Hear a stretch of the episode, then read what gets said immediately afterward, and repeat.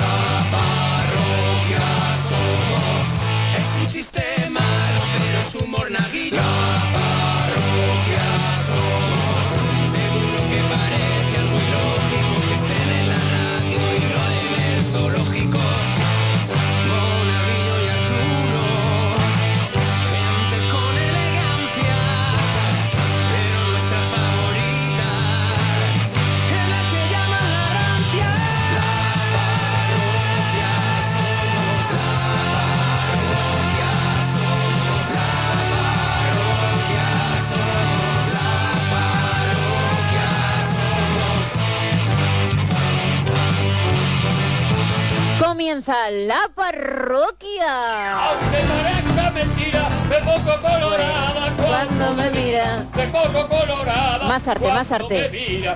¿Eh? No, que te he visto un poquito plano, ¿no? Que a lo mejor le tienes que dar un poquito de vida. ¿Me diriges tú? ¿Me diriges Pero tú la berrea? ¿Más arte, yo- más arte? O sea, tú eres la que mide el arte, La gracia en este y el programa. tronío en este programa.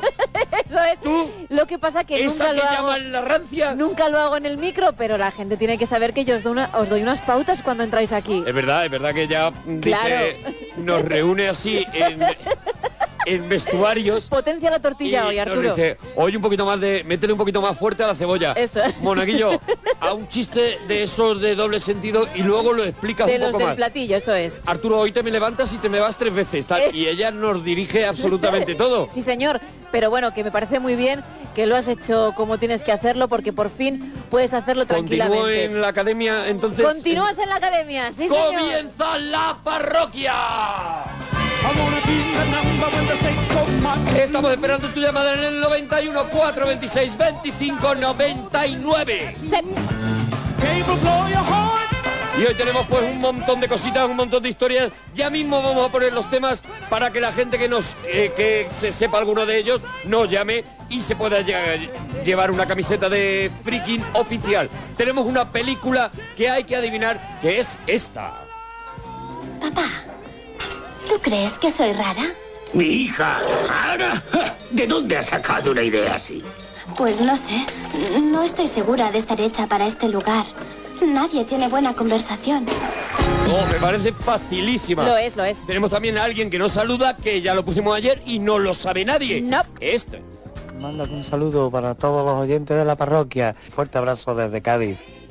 Y nos da un beso, un beso de eh. un beso de sonido, un poquito beso de abuela. Solo por eso merece la pena ponerlo. Ese beso lo repites tres o cuatro veces y es beso de abuela, beso metralleta. Mm, el, verdad. beso, el beso metralleta. Que deja un poquito de babita las Yo cosas como son. empiezo a dar ya besos de abuela. Yo, mira, te pega, claro. Es que, a ver, empiezo a dar ya, ya cuando me presentan a un, a un niño así de pequeñito y tal, de unos Ah, amigos o tal, a mí ya me pide el, ca- ¡Qué el- cachetillo ese, el mofletillo ese del niño. Rojito que me te pide espera. quedarme un rato. Me pide quedarme un rato. Entonces ya le- yo ya le cojo, además como te cogía la abuela que te agarraba de los hombros para que no pudieras moverte, No podías te huir. inmovilizaba, te Eh. hacía un, un blocaje perfecto. Yo cojo ya a esa criatura y hago el ¿Y qué tal está ese niño? y el niño mira para arriba. Ah, claro. El niño mira para arriba Clama al cielo. y cuando ya se ha retirado un rato, eh, eh, se limpia. Claro. limpia. Y además, los niños, claro, son niños, no lo hacen disimuladamente. No, no, no, no, no, no, no. Te Se demuestran van- que les das asco. Se van a un rincón y ya está ahí, directamente. Demuestran el asco hacia tus babas, cosa que también me parece una falta de educación por parte de la criatura. Eso sí. Oye, además de eso tenemos una canción que hay que adivinar, que es esta. Oh, Arrastran la sandalia Ya ves. en la polvareda. Ya ves. Bueno, el cantante se sabe. Ya ves, maravilla, obra maestra. Te estamos esperando 91 4 26 25 99 y vamos con los temas. Hoy nos acompaña, tenemos el honor, el placer de que nos acompañe Gemma Ruiz. ¿Qué tal? Buenas noches. Pues sí, me he pasado por aquí a ver qué tal vais. El mejor viaje de tu vida. Hoy entro directamente. No Ya, hay ya, ni ya bueno te veo ni que no hay ni bueno ni nada. O sea, hoy vas muy a muerte. Venga. Eso es. El mejor viaje de tu vida. Ese es el primer tema. Sí. Más, ¿qué te gusta comprar en los mercadillos? ¿Vale? ¿Qué te gusta comprar en los mercadillos? Tú vas al mercadillo en busca de la bolsa verde, o sea, de esa bolsa, esa bolsa malota, pero que sin embargo lleva gloria porque llevas allí, por ejemplo, si compras, si eres de comprar, yo Sí. soy muy de comprar braga en el mercadillo. Bueno, es verdad que La braga la trabajo mismo. muchísimo. La ah, pero utilizas la braga tú. O sea, o la... La braga de- del cuello. Ah, pero... te he imaginado, te he imaginado comprando bragas faja, ¿vale? Bueno, yo compro bragas Pero- en el mercadillo, en el mercadillo, siempre que veo mercadillo uno. me paro y pillo bragas. ¿Por qué? Porque están muy baratitas y me garantizan un invierno calentito que, Salud, es, que de, me da sa- la de vida. salud, porque ya verás tú la ¿Qué más? ¿Qué más temas? ¿Qué más temas? Platos que saben más ricos en un bar que en tu casa y también tu palabra favorita de la lengua castellana y la que más gracia te hace. Pues venga, 91 426 25 99 comenzamos la parroquia. She keeps them always in a pretty cabinet. Every cake, she says, just like Marie Antoinette. A building remedy for Khrushchev and Kennedy. At any time invitation, you can't decline. Caviar cigarettes,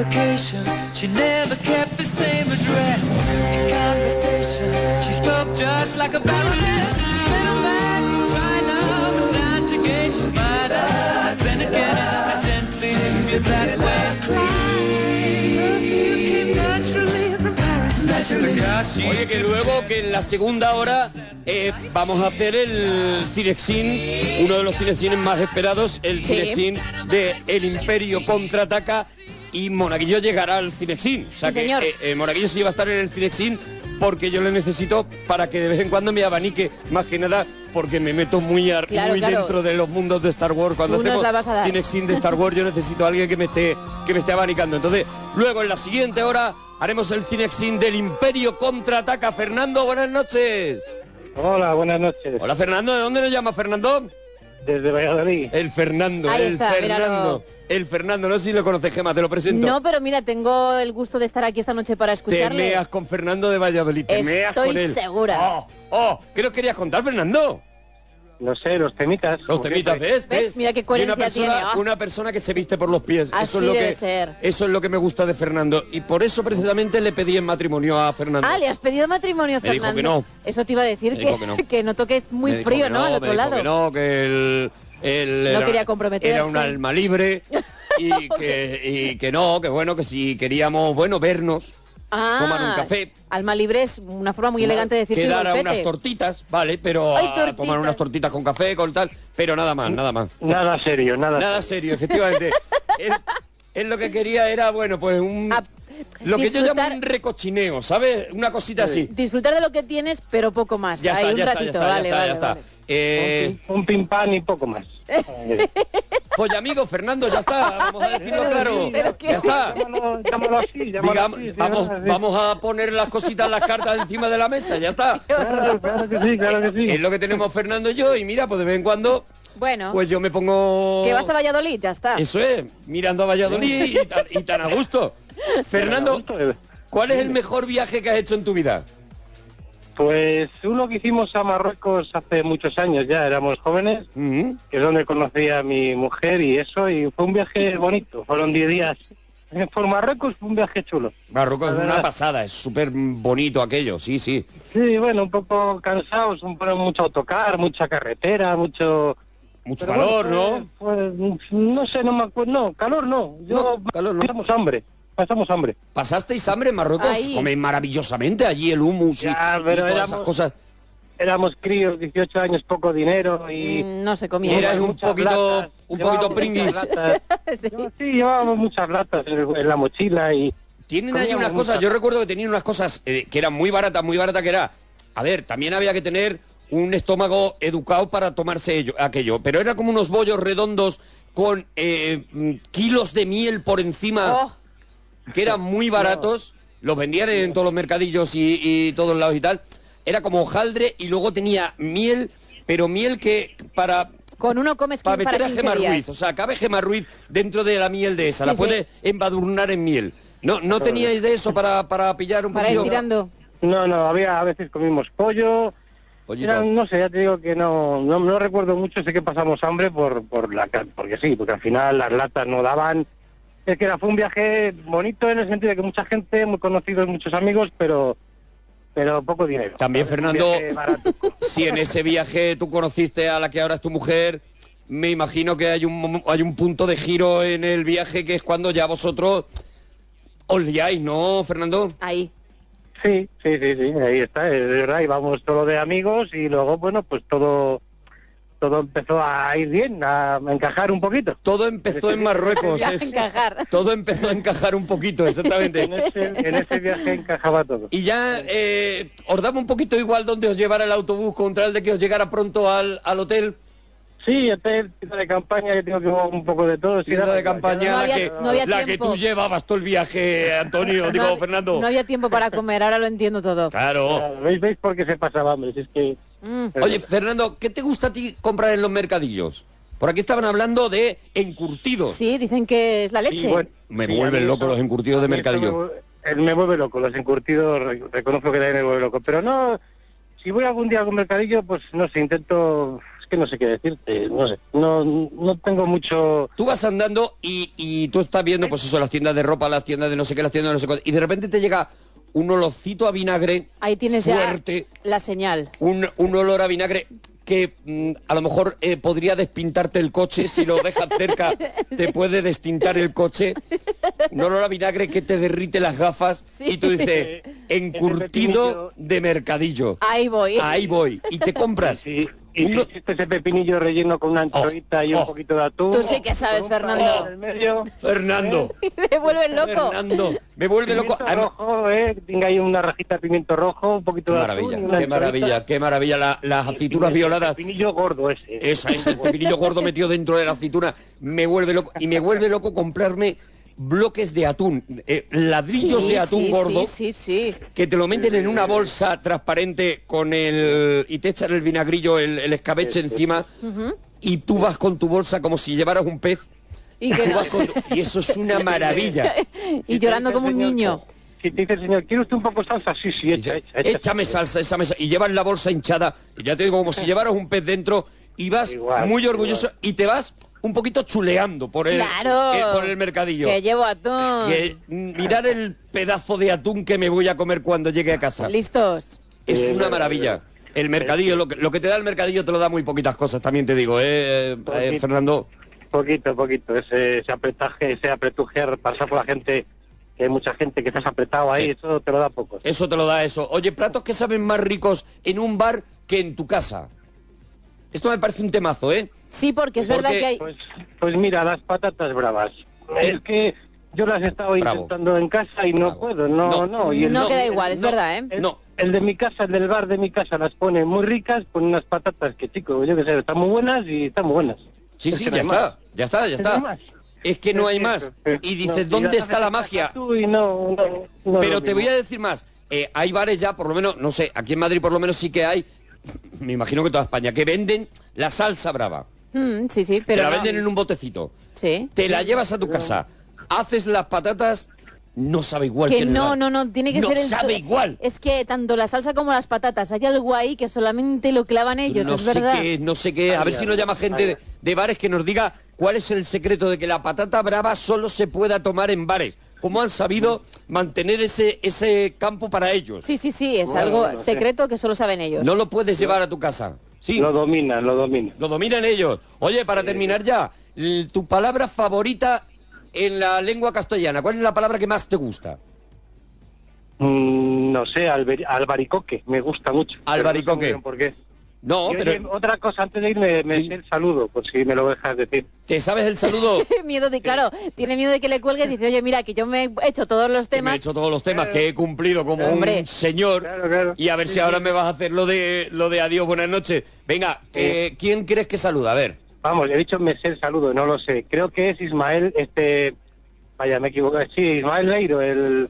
Ismael Beiro, lo estaban diciendo en Twitter también. Sí. En, en Twitter también lo han dicho, que era Ismael Beiro, que estaba clarísimo. Por ser de Cádiz. ¿Es Ismael Beiro? Lo siento, vuelve a intentarlo. ¡No! ¡Ah, qué rabia! Fernando. Pues no me lo sabía. Bueno, el próximo día, ¿vale? Gracias. Oye, Fernando, no te pierdas el Cinexin, ¿eh? que vamos a hablar de una película maravillosa. Para mí la mejor peli de la saga, ¿vale? Aquí estaré. Venga, hasta ahora, Fernando. I'm gonna have myself a real good time. I feel alive.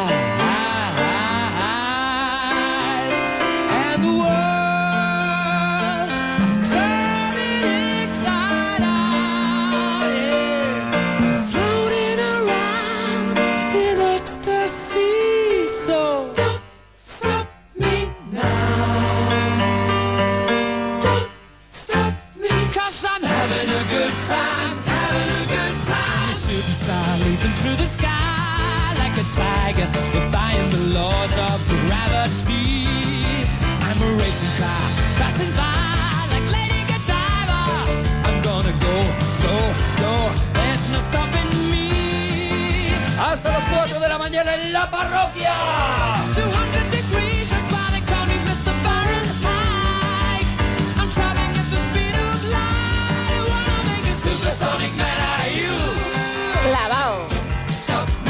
Que estamos en Twitter también, te estamos leyendo en Arturo Parroquia, en Gemma con dos M's, guion bajo Ruiz, en Mona Parroquia y en guion bajo La Parroquia. Dicen por aquí, el mejor viaje que he hecho, sin duda alguna, ha sido el que hice hace dos semanas a Galicia con la familia. Por aquí me dice David que ha cenado tortilla a tu estilo y que ha sido un éxito. Creo que has hecho un periscope, no sé si Bueno, he hecho un. Periscope, lo tenéis en mi Facebook, por ejemplo, está, Sí. eh, porque lo he colgado también en YouTube, lo tenéis en mi Facebook, eh, Tengo que verlo, facebook.com ¿eh? barra Arturo Todopoderoso, en el que he retransmitido una tortilla francesa que mal me está decirlo, pero ha levantado, bueno, está, se habla, se habla ya de los semi. Yo he visto un poquito en Instagram y me he quedado con las ganas, Hombre, porque claro, tú sabes hacer claro, un cebo Claro, a la Yo, perfección. claro, tú ves eso y tú dices, me tengo que ir al canal de YouTube. Entonces, eh, eh, he añadido, eh, durante la... He contado que yo añado un poquito, un poquito de pimentón dulce Sí. en el huevo, al, al batir el huevo. Nada ¡Ah, más, qué un poquito de pimentón dulce. Claro, ¿qué pasa? Que eso te está dando sorpresa en boca cuando menos te lo esperas. Alegría, alegría, que es lo que hace Y ha falta. levantado pues pasiones y hay mucha gente mandándome mails y agradeciéndome Hombre, lo, claro. que, lo que he hecho por la gastronomía una vez más. Es que es verdad que la tortilla puede ser, la tortilla francesa puede ser muy sosa, con lo cual no es ninguna chorrada que tú Ya no. le hayas dado, claro, Ya no. esa pizquita. También dicen por aquí, Aquello ya cambió. si el saludo es Jesulín, no, no es. Y yo fíjate, te voy a decir que de los juegos pondría el momento televisivo porque creo que a ti te va a gustar. A ver, a ver, bueno, pues vamos a ponerlo. A ver, ¿Lo que dice? momento televisivo que tenéis que adivinar. Este.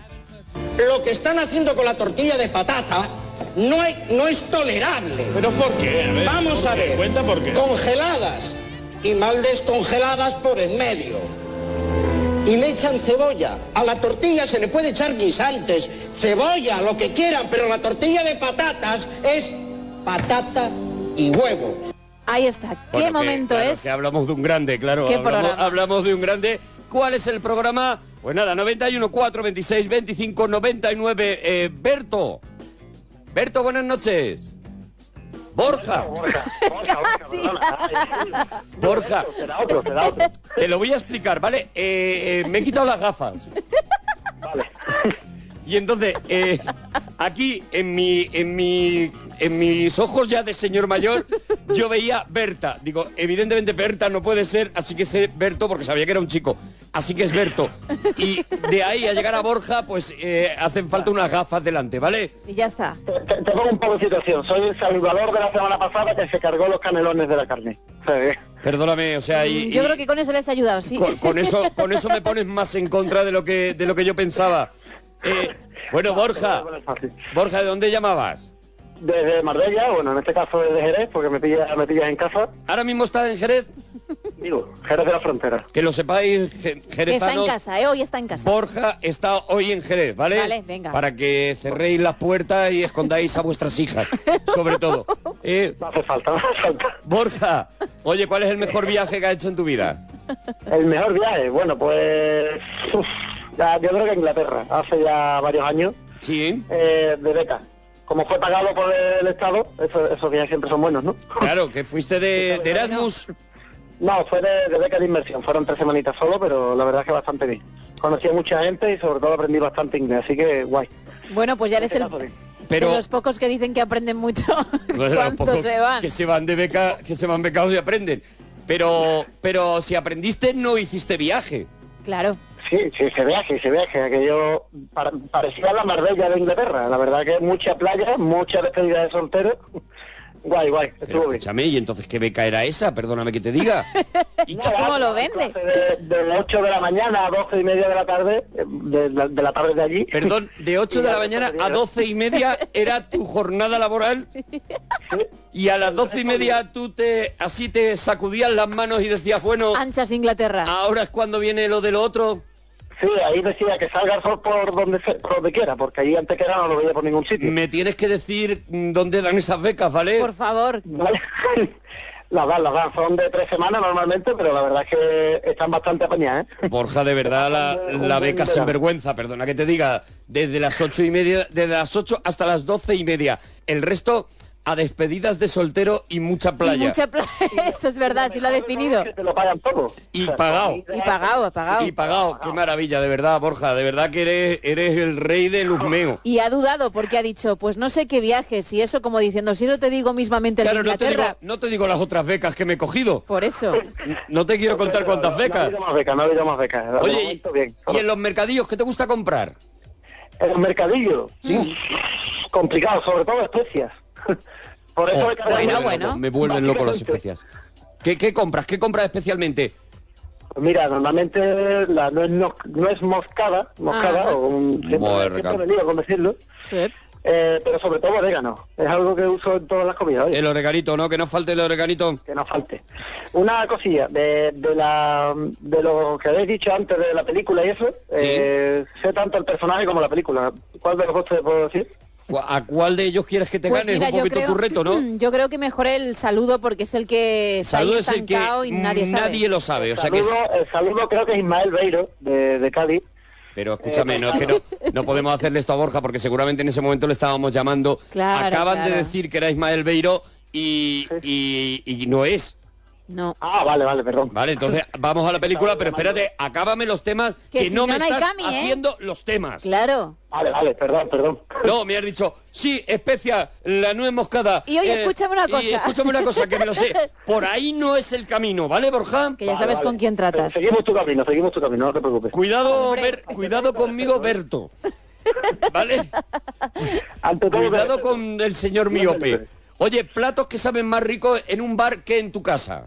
Lo tengo clarísimo, los filetes empanados. Bueno, pues No yo puedo te... estar de acuerdo. Pues yo sí. No puedo estar de Pues acuerdo. eh, cuidado, ¿eh? Desarrolla abre un poco, debate. pero... Yo el filete no sé empanado... No sé si será el aceite de la fritanga, no lo sé, pero es diferente. Yo lo hago en casa y el, Ah, es verdad, el ¿eh? empanado se me va. No es igual. Yo no lo sé, a ver qué dice Twitter, porque yo, yo sí que es uno de esos platos que tengo como en la cabeza que saben exactamente igual en un bar que en el... Que en, Que en no, tu casa. no hasta el ketchup me sabe diferente. Y compras la misma marca y te sabe diferente en el bar. con un filete empanado de bar. No sé por qué. No lo sé qué se puede Bueno, que se pronuncie ¿Qué en otro? Twitter, a ver. Dame otro plato más porque este está en duda. Este no sé si pasaría el filtro realmente. Bueno, a ver, otro más que, hombre, por aquí el pescadito frito. En, en la- Pescadito frito. de Cádiz, sí. Sin duda. En casa, los chocos fritos, para ser exacto. El choco frito es exactamente, bueno, sí, o sea, como hagas choco en tu casa, aquello queda triste, aquello no queda, no queda cuajado, no queda. Falta un toque. Sí, no queda entero, queda triste. Te lo comes y dices, estoy triste. O sea, me lo estoy comiendo, pero No me he estoy quedado triste. igual que si me lo como en una terracita. Ya el plato no tiene, no tiene esa. Eh, eh, esa laminita de aceite que sí que tienen los platos de bar. Sí, sí, esa, sí. esa laminita nada más que cuatro o cinco laminitas de aceite muy pequeñas que quedan Sí, distribuidas. pero lo marcan todo. El plato es diferente, los platos de casa son más finos, el plato es más gordo en el bar. Quejarme de una cosa de los bares, eso sí. ¿eh? ¿El qué? Porque quería quejarme de una cosa de los bares. ¿De qué, de qué? De los bares. De Sí, los sí, bares. sí, ¿de qué, de qué te querías quejar? Ah, vale, vale, perdón. Que- Quería quejarme del tipo de servilletas que te ponen siempre. Parece que están mm, hechas más para mancharte el resto de la mano que para limpiar. La que no seca. La que no seca, la extiende mierda, ¿cómo le llamo yo? La que está ahí en la mesa, en el aparatito, ibas tirando. Sí, o sea, vamos, vamos a decírselo ya a la gente de los bares. No las pongáis, no hacen el servicio, serán, seguramente, claro, evidentemente serán más baratas y por eso las tienen, pero tiene un satinado Sí, es verdad. que resbala. Sí, sí, repele que- cualquier está, cosa. Y, y- no, y no. Lo único que pasa es, la grasa pasa de un dedo a otro, es lo más que es. puedes conseguir. Pero no se la lleva consigo. Pero no se la lleva. Estoy muy, muy a muerte contigo, Borja, en esto, ¿eh? Hombre, en algo teníamos que estar de acuerdo. Me has llenado, me has llenado el corazón con lo que acabas de decir. Oye, y, y la última que tenemos ya es tu palabra favorita de la lengua castellana. Mira, por aquí estaban diciendo puzzle, que era una de sus palabras, y había alguien más por aquí que estaba poniendo palabras. Perspicaz, dicen también. Perspicaz. Perspicaz. Hay una que es envergadura. ¿Envergadura te gusta? Sí, y no sé si por cuando separan la palabra que te está diciendo el tipo de persona tan alta que es o, o por qué, pero es una palabra que la separas y, y- y cambia totalmente la connotación de la palabra. No sé qué significa enver, pero bueno, si tú dices que separando la gana, pero Hombre, si, si, si la separas en... ni qué significa gadura, no, no, no lo puedo entender, Borja. Lo dejamos por ahí, lo dejamos No lo por puedo ahí. entender. Oye, eh, venga, vamos, ¿qué te crees? ¿Que te sabes la peli, no? Sí. A ver, vamos a escucharla para que te cerciores. Vamos a escuchar la película y a ver si se la sabe Borja. Alguien en Twitter se la sabía también. Ánimo. ¿Tú crees que soy rara? Mi hija, Ana, ¿de dónde has sacado una idea así? Pues no sé. No estoy segura de estar hecha para este lugar. Nadie tiene buena conversación. A ver, ¿qué película es? La Bella y la Bestia. La Bella y la Bestia, la de Disney. Veremos. Sí. ¿Es La Bella y la Bestia? Correcto. ¡Correcto! Pues sí. Bueno, Borja, pues nada, no cuelgues que, que te llevas la camiseta de Freaking Oficial, ¿vale? Perfecto. Mira, antes de que cuelgues, perdona, antes de que cuelgues tengo que decirte que ya me están diciendo en Twitter, hay perros rebozados en arena que saben mejor que el empanado de los bares. Vale, no hay apoyo, ya está. ¿Vale? O sea, no tienes, no tienes el No- apoyo no de se los ha bares. dicho nada, no se ha dicho nada. ¿Vale? Gemma sí estaba de acuerdo conmigo al menos. Bueno, pero bueno, Gemma está de pero acuerdo. ya, pero, puedo cambiar al minuto, ¿eh? Gemma, a ver, no Gemma, tengo problema. de vez en cuando la neurona le llega al sitio correcto y ella de- responde en ese momento, ¿sabes? Pero que tampoco Pero te que no, creas no que te Gemma- fíes, no te fíes. Y Gema, además, es chaquetera, o sea... Sí, sí, no tengo Gema, con problema. tal de estar en contra mía, no tiene ningún problema de oponerse De la, a... manera que me lo, de la manera que me lo estás diciendo, ya no estoy de acuerdo ni yo mismo conmigo, ¿eh? Re- ¿Quieres renunciar públicamente a, a lo que has dicho? Públicamente a los filetes empanados, si nos ponemos así... renuncio Hombre, porque te acuestes con la conciencia tranquila, por lo menos, Borja. Y con el cariño del país. Bueno, Borja, Venga, un abrazo. un saludito.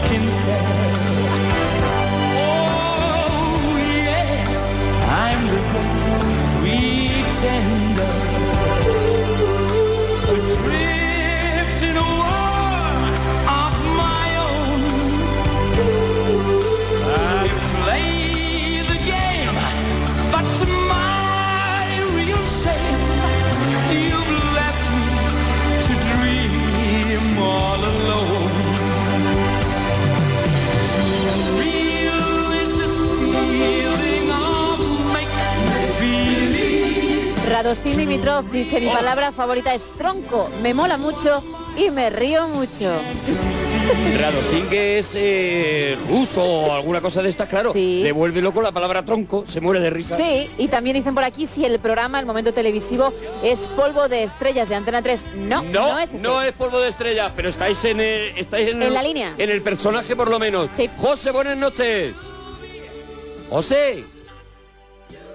José el silencioso, Ay, José, el prudente. José. No tenemos a José. no Mira, incluso Obama, ah, tenemos una foto de Obama sorprendido por tu tortilla. Dice, qué gozada. Cuidado porque Claro, claro. de verdad que es un periscopio No, hay que ver, ¿eh? Lo que ha pasado ha sido muy bonito. José, creo que está ahí, José, que me dicen que está José, pero que no quiere hablar, José. A ver, te pones, ne- a ver, se ponen nerviosos ante tal estrella. Hombre, también es verdad que... eh, Y que tú también impones. Estrella mediática de tal nivel, pues es lógico que se pongan nerviosos, pero... Yes. Pues nada, no, no, Bueno, no, pues no nada, quiere pues hablar. no- 91, 4, 26, 25, 99. Aquí en Twitter al menos sí que hay algunos que averiguan el saludo, ¿eh? Hay que seguir intentándolo, pero ya son muchos por aquí que han dado con la clave. Una vez que hemos quitado a Ismael Beiro, que lo decían todos, pues ya blanco y en botella.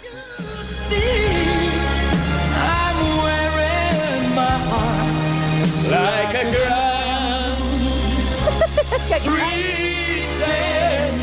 ¡No! ¡No! ¡No, no, no!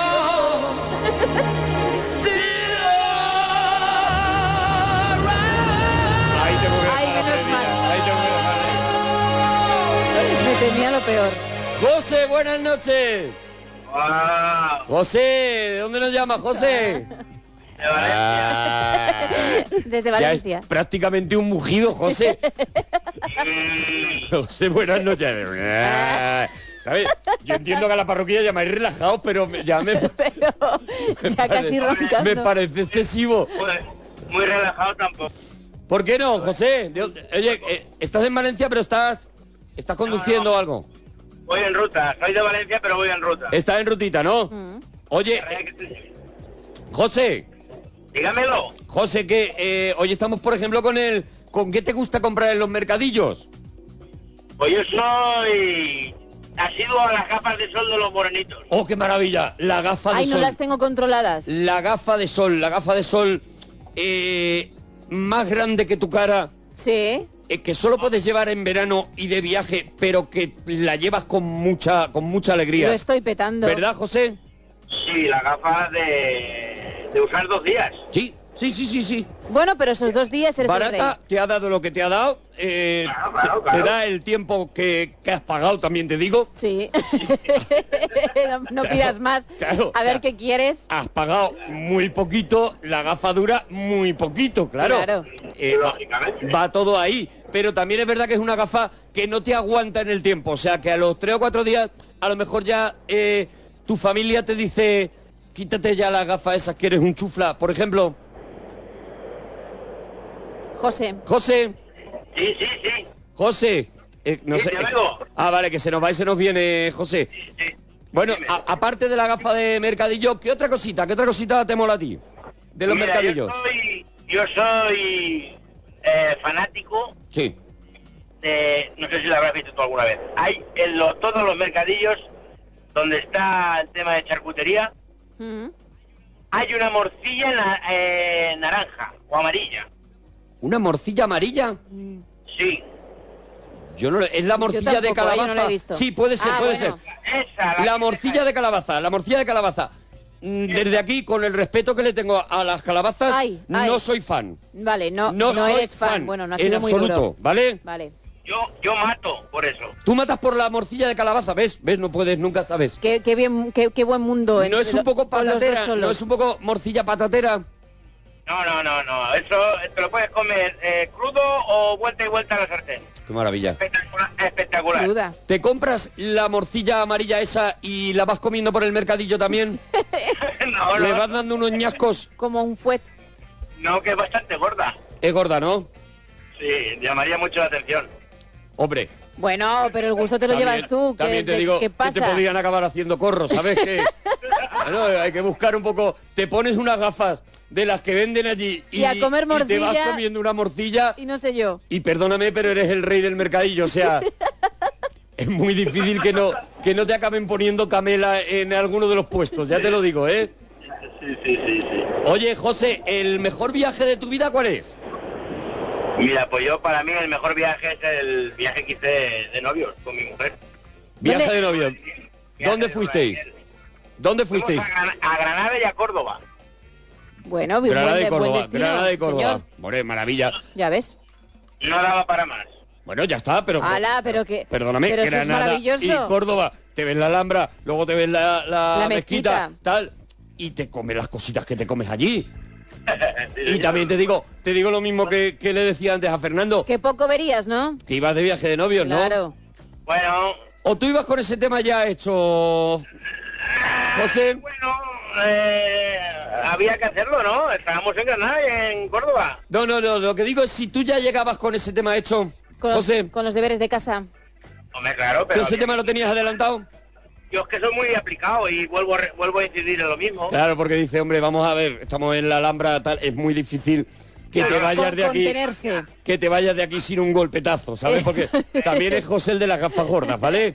Ya, ya, y el de la morcilla. Eh, es José el que entra mugiendo. Yo me quedo más... eh, ah, Es José yo el me que quedo más dice, con la morcilla. "Ah", ¿sabes? O sea que En cuanto suelta el berrido, nadie puede es resistirse. muy difícil que José no cerrara así la puerta de la habitación del hotel con la pierna así de una coz y le dijera a su recién estrenada mujer... A la faena. ¿Sabes? Sí. Le, le hice la berrea. Vamos al lío Cordera, era un poquito el eslogan el- de aquel el viaje nivel. de novios. Oye, José, y, y el tema, platos que saben más ricos en un bar que en tu casa. Mira, pues yo, eh, debajo de, de- justo de mi casa hay un bar. Y ahí hacen una tapita que es la hostia. Sí, Y yo la, yo la intento hacer en mi casa y no hay forma. pero ¿cuál es la tapita? ¿Cuál es? Son unas tiritas de pollo, Mm. ¿vale? De pechuga de pollo, Sí, empanada, sí, y le, y le meten eh, el, quicos, sí. Sí. quicos crujientes, ¿vale? En el pan. Eh, no, en la tirita de pollo. ¿Dentro de la tira? Eh, no por encima de la tira, como le van Con a lo meter cual el en- quicos dentro de la tira. Vale, entonces lo empanan con los Con los quicos. kikos, claro. Lo empanan con, con, el, con el pan rallado y con quicos, ¿vale? Ahí, venga, ya estamos otra vez. ¿Ves? Estamos, Luego- estamos ubicados. Sí, Le meten, un- le meten una fajita de esas mexicanas por abajo sí. y salsa roquefort. Oh, maravilla. Ay, Dios. Qué maravilla. Qué maravilla. De 10. Salsa Roquefort que, que, que sube José luego oliendo a casa. Que ya ves tú lo de Cordera, dónde claro, queda. Claro, claro, que, que su mujer lo huele desde el primero, dice, cuando está llamando al ascensor, dice, ya sube mi marido, Ya, ya, ya, está. sube mi José, se ha parado en el bar. A tope de Roquefort. Se ha parado, viene muy loco con el Roquefort. Y eso no hay forma de hacerlo bien. Y tú lo has intentado, eh, en realidad, ¿ves? Esto es lo que me cabrea a mí. O sea, estoy muy con José. Dices, los eh, ingredientes claro. lo tengo, todo está claro. La forma de hacerlo también. Una fajita, queso roquefort, lo tengo, tal. En los kikos, los machaco con el pan. No pasa nada, lo hago, tal. Y no sabe igual. No, Sí. Me ha pasado eso. ¿Te ha pasado, no, José? Con, con ese plato y con otro que probé en un bar. Sí. Y digo, Ah. yo tengo, que, yo tengo que hacer esto en mi casa. Y no había forma tampoco. ¿Y qué ¿Cuál, cuál, cuál, cuál? ¿Cuál, José? Eso me lo comí en... Claro, como nosotros vamos con el camión, en Castillejo de Iniesta, ¿vale? Vale. Eh, oreja. Sí. A, Sí. Oreja a la brasa. Nada, imposible. Olvídate. La oreja fuera de un bar, la oreja fuera de un bar pierde, pierde sus poderes. O sea, Lo, lo primero que pensé, digo, tiene que estar más duro que los pies de Cristo. mm, Al contrario, buenísima. súper tierna. Y digo, ¿pero esto cómo puede ser? Se lo pregunté a la chica. Me dijo, haz esto, esto y esto. Eso se hace a, a la lumbre. Sí. Sí.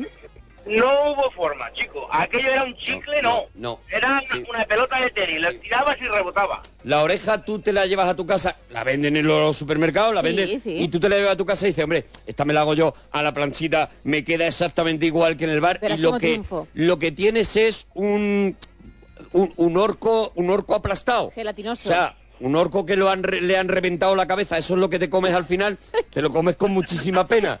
Ya verás mañana todos los que hagan oreja en su casa cuando le venga la a la cabeza esa imagen que acabas un, de decir. un orco con la cabeza aplastada. les Eso es lo que se está comiendo. Pues Yo lo he hecho en mi casa. Te queda eso, te queda, te queda el Grenly cuando le da la luz. El Sí, malo sí. cuando le, da- le da la luz, eso es lo que te Eso queda es en el que te plato. vas a comer, y vale. no te apetece. Y al final, mm, si tienes dos dedos de frente, tiras eso y te bajas al bar y le dices. Dame la que yo quería "Ponme la- conseguir". Ponme la que tú haces, que es la buena. Por favor. Porque en el bar queda toda la gelatina, queda perfecta, no se pega. O sea, tú puedes eh, tirar de la, de la oreja y la oreja sale sola. La Sale oreja perfecta. se separa de la gelatina. En casa, con que tardes un poco, con que tengas un pasillo un poquito largo de la cocina al salón, Aquello es uno. cuando ya. llega aquello ya ha hecho balandiblup y aquello es imposible, Imposible moverlo. Imposible, Ah. completamente.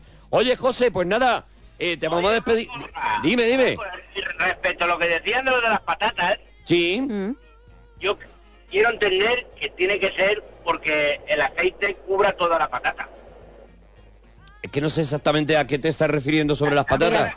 Lo de las patatas bravas, que decía que no saben igual. Ah, vale, bueno, Hombre, eh, no pero tú en tu yo, casa claro. también lo puedes hacer para que cubra toda la Y patata. aún así, Y no sabe igual. Pero como se hacen tantas veces patatas, pues digo yo que contra más veces se hacen patatas, más buenas tienen que salir. Yo creo que la clave está primero en que experiencia, pero- muchos bares lo que hacen primero es eh, porque me lo han contado a mí, pero aún así da igual, porque al No final lo no, me sale tampoco. Lo que hacen es que primero cuecen la patata sí. y luego la fríen. ¿Vale? Una vez que está blandita Sí. por dentro, la fríen. Y la Pero- fríen así muy rápido en un aceite muy caliente para que se quede por dentro doradita, o sea, por fuera, perdón, doradita y tal, y no sé qué. Pero ni con esas. Que ni por esas, que no te va a salir. Y con el morrito te pasa lo mismo, con el morro. No, el morro es igual. Cualquier cosa gelatinosa no la saques del bar. Tiene trauma, ¿eh? Con, eso. Tiene, tiene trauma, el pobre. Tenemos, tenemos buena excusa cuando queramos comer brava o, o morrito o, o el, el montalito. ese Al que- bar, di que sí. Al bar. Oye, mira, me, me están diciendo que la morcilla que, que estábamos diciendo es morcilla choricera Sí. y que es está verdad. buenísima, que no es la que he dicho yo de, de calabaza y tal. No, no, no, no. La que yo te digo, tú Oh, se nos ha ido José. Pero creo que iba a decir que tú estabas en lo cierto. la de Ahí, calabaza. Ah, La de calabaza es la tuya, ¿no? Bueno, José, oye, te vamos a despedir, ¿vale? Que tenemos más llamadas. Venga, José, un abracito, hasta luego.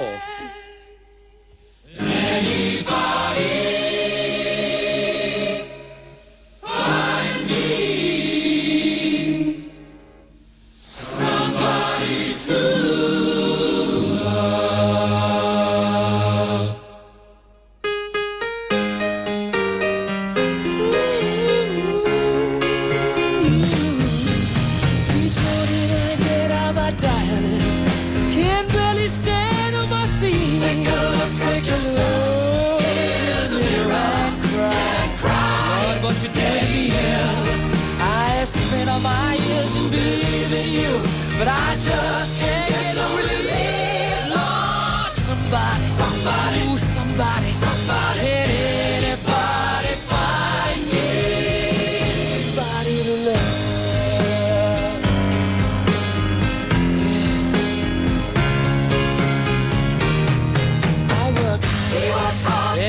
Mira, me pregunta José Ramón, ¿cuál de las sagas de Star Wars que hay me aconsejáis para mi hijo para regalárselo en su comunión?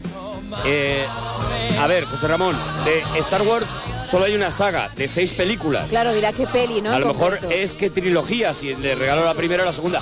Ya te vienen en un pack las seis, pero vamos, si quieres eh, tal, hombre, mejor regálale la, la primera trilogía, la más antigua, que en realidad es la segunda, pero bueno, el episodio 4, 5 y 6, que ahí ya se vaya calentando un poquito el chaval con Star Wars y luego ya si quieres si le quiere regala las otras, si ya te entra, pues ya le regala las otras. Dicen por aquí, yo lo que me encantaba de los mercadillos cuando era cuando fu- la época de los puestos de cintas de música. Oh. Ir a elegir, que era una pasada. Todavía hay, ¿eh? Con CDs, con CDs Pero hay se todavía. puede disfrutar así. Hay todavía, hay un tío que pone un loro gigante también de los 80, de esos grandísimos, y está poniendo música todo el rato en el mercadillo. qué y bueno. tiene gloria bendita, tiene musiquita así, copla, flamenquito, tal, no sé qué, tiene maravillas, tiene los grandes éxitos a lo mejor de Nino Bravo, tiene una cosita. Cuidado con las joyas, ¿eh, que Que te merece ahí. la pena, claro, claro, eso siempre hay que mirarlo. Y Darío dice, la palabra más bonita del castellano es delirio. Y estoy de acuerdo, es mi, es mi palabra favorita también. Sí. Por eso la he retuiteado. porque, Ah, porque es- me ha gustado mucho. ¡Jorge! No sé. Hola, Jorge. ¿De dónde nos llama Jorge? Pues mira, te llamo desde Fuengirola. Fuengirola, Jorge. ¿Qué nos querías contar, Jorge? Pues mira un poquito los temas que tenéis en, en el programa hoy y vamos a ver si acertamos con alguno. Qué maravilla, Jorge de Fuengirola. ¿Cómo trabaja la... eh, Jorge, ¿eh? Bueno, soy de Córdoba, pero llevo ya en la costa unos pocos de años ya. Es un rompegargantas, Jorge de, Fuen- Ah. de Fuengirola, ¿eh? Ya veo, ya. Oye, Jorge, venga, pues vamos con los temas. Eh, los platos que saben más ricos en un bar que en tu casa, por ejemplo. Mira, yo yo creo que para mí eh, las frituras, sobre todo, porque aquí en la costa es difícil que en la casa te salga una fritura mm, de pescado, unos, unos boquerones, unos calamares. Como los comes fuera, no, en casa es, es- es difícil. Es Yo verdad que no sale igual. No sale igual, no. Le dan un, un toque un toque especial, no sé, algo, bueno, ya la experiencia de, pero bueno, para mí la fritura sobre todo, ¿no? Fritura, fritura sobre todo. ¿Y y qué, qué, me- qué opinas de los callos? ¿Has intentado hacer callos en tu casa? Uh, a mí me encantan los callos, pero no, no, lo que pasa es que luego se me repite mucho. Sí. Pero me encantan los callos, sí. Igual yo lo he comido aquí en, en la cala de mi hija, en un amigo que los hace espectaculares. Yo no lo he comido más rico en mi vida. ¿eh? Jorge de Fuengirola le pega a que le gusten los zarajos. Sí. También por seguir con la- por ¿El, el zarajo lo trabajas? Jorge de Fuengirola, el zarajo. Zarajo, ¿Qué, qué es zarajo? No sé lo que es. El zarajo es una, una tripa de cordero envuelta así en un palo Ah, no, no, que, no que está frita. Buenísima. Parece que no le ha convencido, ¿eh? A mí no, yo no soy de... A ver, es verdad que no tiene una venta fácil el zarajo, ¿vale? Porque dices Tal como lo tripa de cordero, es tripa de cordero envuelta así en un palo. En, en- en Cuenca, por ejemplo, los hacen. Y, y No, no lo conocía, no. se fríe y te la comes con limoncito por encima. Bueno, claro, ahora cuando lo haces así pinta un poco una mejor. locura, eso es una locura, ¿eh? Tripa de cordero. Pero palo. hay que ser, claro, es que hay que ser valiente la primera vez. Hay Igual luego cuando vez- es como Star Wars, cuando entras en el rollo ya no puedes quizás salir. La primera vez que Pero, alguien se, comió una gamba también fue valiente y Y mira, cómo estamos, estamos, ahora, ¿vale? es. O sea, hay que romper según qué tabúes, ¿eh? Claro. Me, me alegra que lo hagas por los tarajos en Lo este hago, programa. lo hago por el zarajo. Doy la cara por el zarajo. De verdad, acampada zarajo, ¿eh? Oye, el, el mejor viaje de tu vida, Jorge de Fuengirola. Zarajo. Eh, hace como mm, cinco años eh, hice un viaje a la República Dominicana que fue lo más lo mejor que me ha pasado en mi vida. Qué maravilla. En, en plan viaje, ¿no? Sí, sí. Pues, bueno, fui en, en- en principio fue a trabajar, ¿no? Porque iba contratado cantando y eso, pero vamos, fue ¿Cantando? en un hotel. Sí, sí, toco y canto la guitarra, sí. ¿Perdón? Es que ¿Qué? ¿Tocas y cantas la guitarra, Jorge? Sí, sí, cantante, sí. También he tenido orquesta, bandas y todo, sí. Pero Jorge, dinos, hombre, pero dinos cómo te llamas artísticamente, cuál es tu nombre artístico, que la gente... Bueno, mi, nombre, mi nombre es Jorge, Jorge. Lo que pasa es que he tenido un par, un par de bandas. He estado administrando aquí en orquesta, aquí en la costa. Sí, ¿qué orquestas? ¿Qué orquestas? un- Una nueva formación. Ahora mismo, bueno, mira, yo he estado en, en orquesta Almoraima. Hemos estado como 15 años amenizando en un hotel muy famoso de Marbella, de aquí, de los más, de los más conocidos. Orquesta Almoraima. Almoraima, sí. Hombre, te lo digo porque mucha gente habrá estado en ese hotel y conocerá la orquesta Almoraima. Segurísimo, Claro, claro. sí. ¿Cuál era el tema? ¿Cuál era el desde tema? 92 hasta el 2007 hemos estado amenizando allí todos los fines de semana. 92 a 2007, la orquesta Almoraima. ahí dando su repertorio, claro, y ¿Qué temitas tocabais eh, Pues, en ese en ese concierto de los Almoraima? Uno de los que tiene en el tema, que te lo, te lo, te lo iba a decir ahora, el- la canción que tenéis en...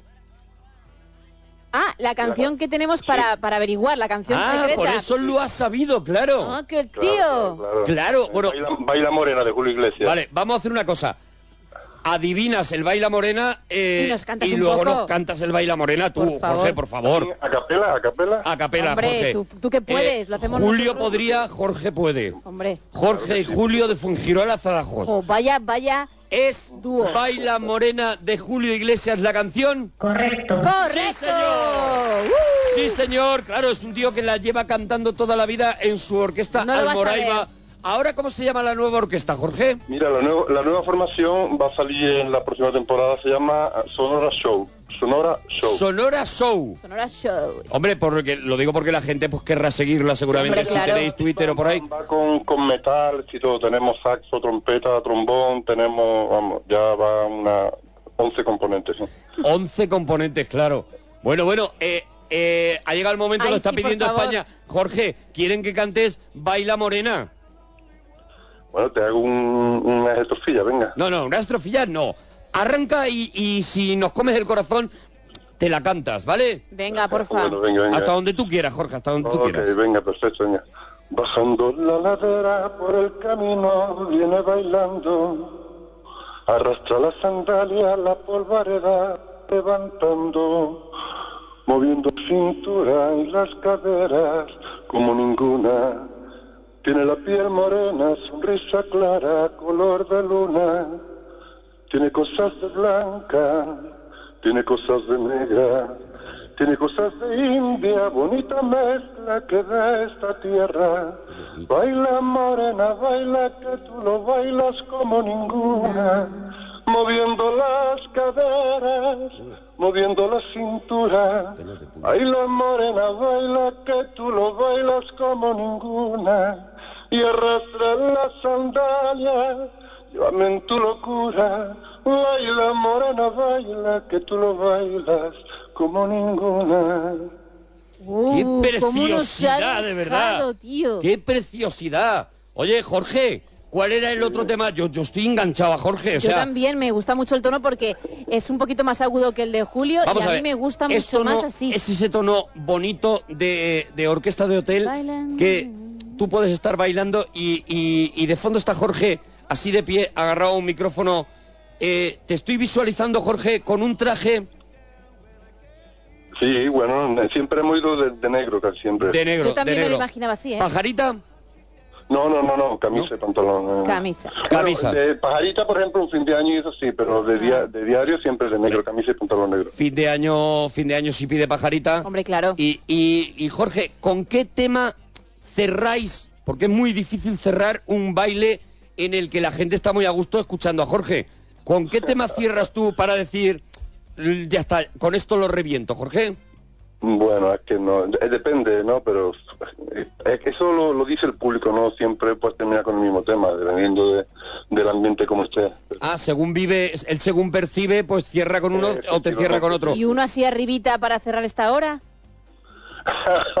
¿Pero qué quieres, que te cante otra? Hombre, claro, Jorge, Un claro. poquito claro para que despedir queremos, esta Jorge, hora. Claro que queremos. no sé, en, en español, en inglés o... Lo que quiera, Lo que Jorge. te salga. If no one ever come home, me child, kiss me, my darling, the man tonight. Tomorrow will be too late. It's no one Qué maravilla, Jorge, de oh, verdad. gracias, de verdad. Jorge, oye, muchas gracias. Un abracito, Jorge. ¿Tenéis una camisetita por ahí de regalo? no? Claro, claro, has adivinado, has adivinado. No cuelgues que te llevas la camiseta, ¿vale, Jorge? Ok, venga, gracias. Venga, adiós. real life? Is this just fantasy? Caught in a landslide, no escape from reality.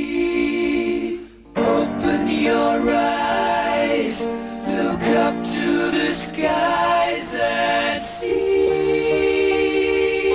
En la siguiente hora de la parroquia vamos a hacer el Cinexin de la parroquia, la segunda parte de una trilogía que en realidad es el capítulo quinto. Bueno, es todo muy complicado. Luego lo vamos a explicar. Hablaremos del Imperio contraataca, la que mucha gente dice que es hasta ahora, por lo menos, la mejor película de Star Wars que se ha rodado nunca. Y vamos a contar lo que nos dé tiempo porque hay tanto material que yo no sé hasta dónde, hasta qué punto ¿Dónde vamos, a llegar. Hmm. Hasta ahora mismo, potorros. Just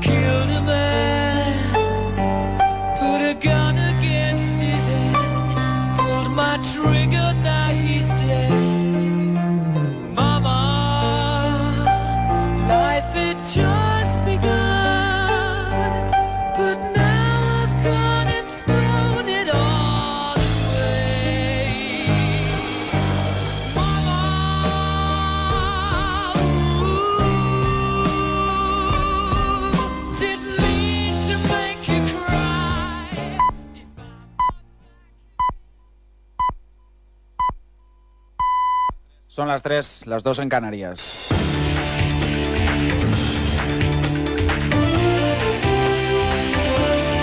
Noticias en Onda Cero.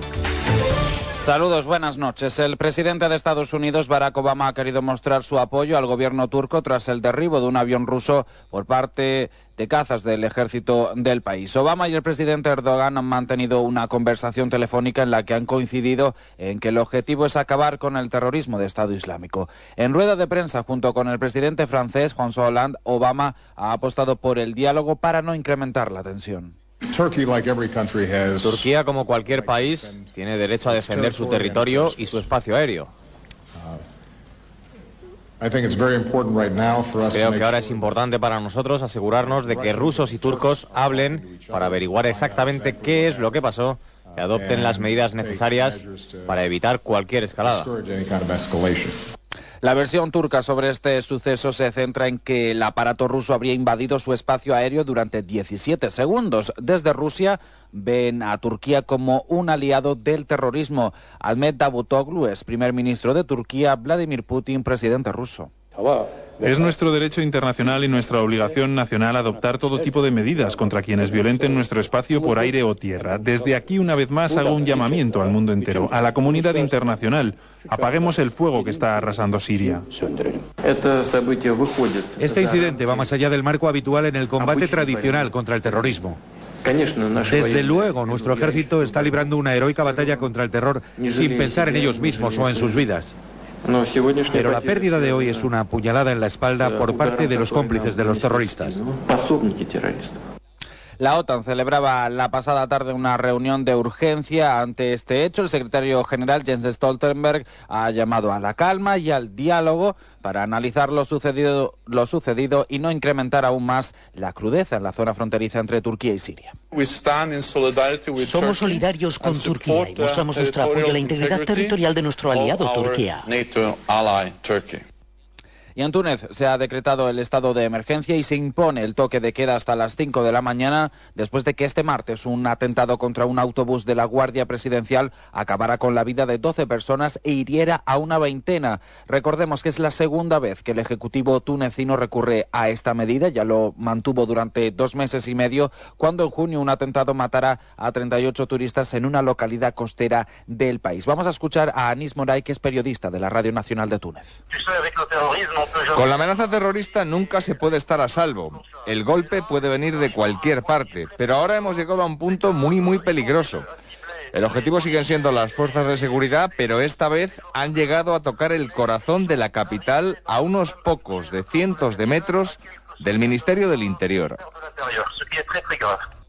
De vuelta a nuestro país, cambiemos de asunto. En plena carrera electoral ya tenemos el primero de los debates. Será el 7 de diciembre y en esta casa, en A3 Media, será a cuatro entre la vicepresidenta del Gobierno, Soraya Sáez de Santa María por el Partido Popular, Pedro Sánchez del Partido Socialista, Albert Rivera de Ciudadanos y Pablo Iglesias de Podemos. Lo podrán seguir simultáneamente en Antena 3, en La Sexta, en A3 Player y escucharse a través de aquí, de Onda Cero. Precisamente Albert Rivera se ha referido a la de Mariano Rajoy en este debate. Lo ha hecho la pasada noche en El Hormiguero. Sí, es un poco raro, ¿no? Que un partido político esconda a su candidato. Lo lógico es que cuando llega a campaña, pues tu candidato vaya a los debates. Pero bueno, Mariano Rajoy no, no quiere estar en los debates. Bueno, el Partido Popular sabrá. Yo creo que desde luego nosotros por lo menos vamos a estar. Y en deportes el Real Madrid tiene cita hoy ante la justicia. En un juzgado de la capital se va a celebrar el juicio por la reforma de los estatutos que llevó a cabo Florentino Pérez hace tres años. En ella se exigen 20 años de antigüedad como socio y un altísimo aval económico para poder presentarse a las elecciones. Varios socios denunciaron la reforma asegurando que solo pretende perpetuar en el poder al actual presidente. Y antes de irnos vamos a repasar los números de la suerte. El número premiado en el sorteo de la 11 ha sido el 5.937 de la serie 39 y en la Bono Loto la combinación ganadora ha sido 11, 13, 20, 23, 24 y 48. Complementario el 25 y reintegro el 7. Aquí terminamos. Más información a las 4. Las 3 en Canarias continúan en compañía de la parroquia aquí en Onda Cero. Síguenos por internet en ondacero.es.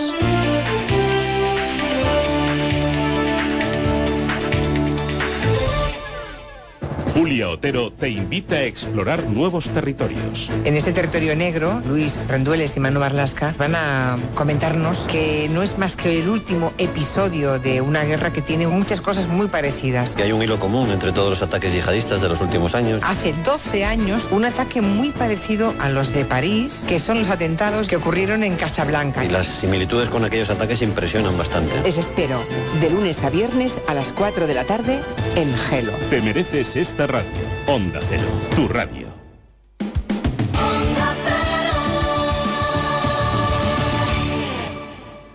La parroquia ya está aquí, no vas a poder dormir, solo vas a disfrutar. Mira, mira, mira, mira.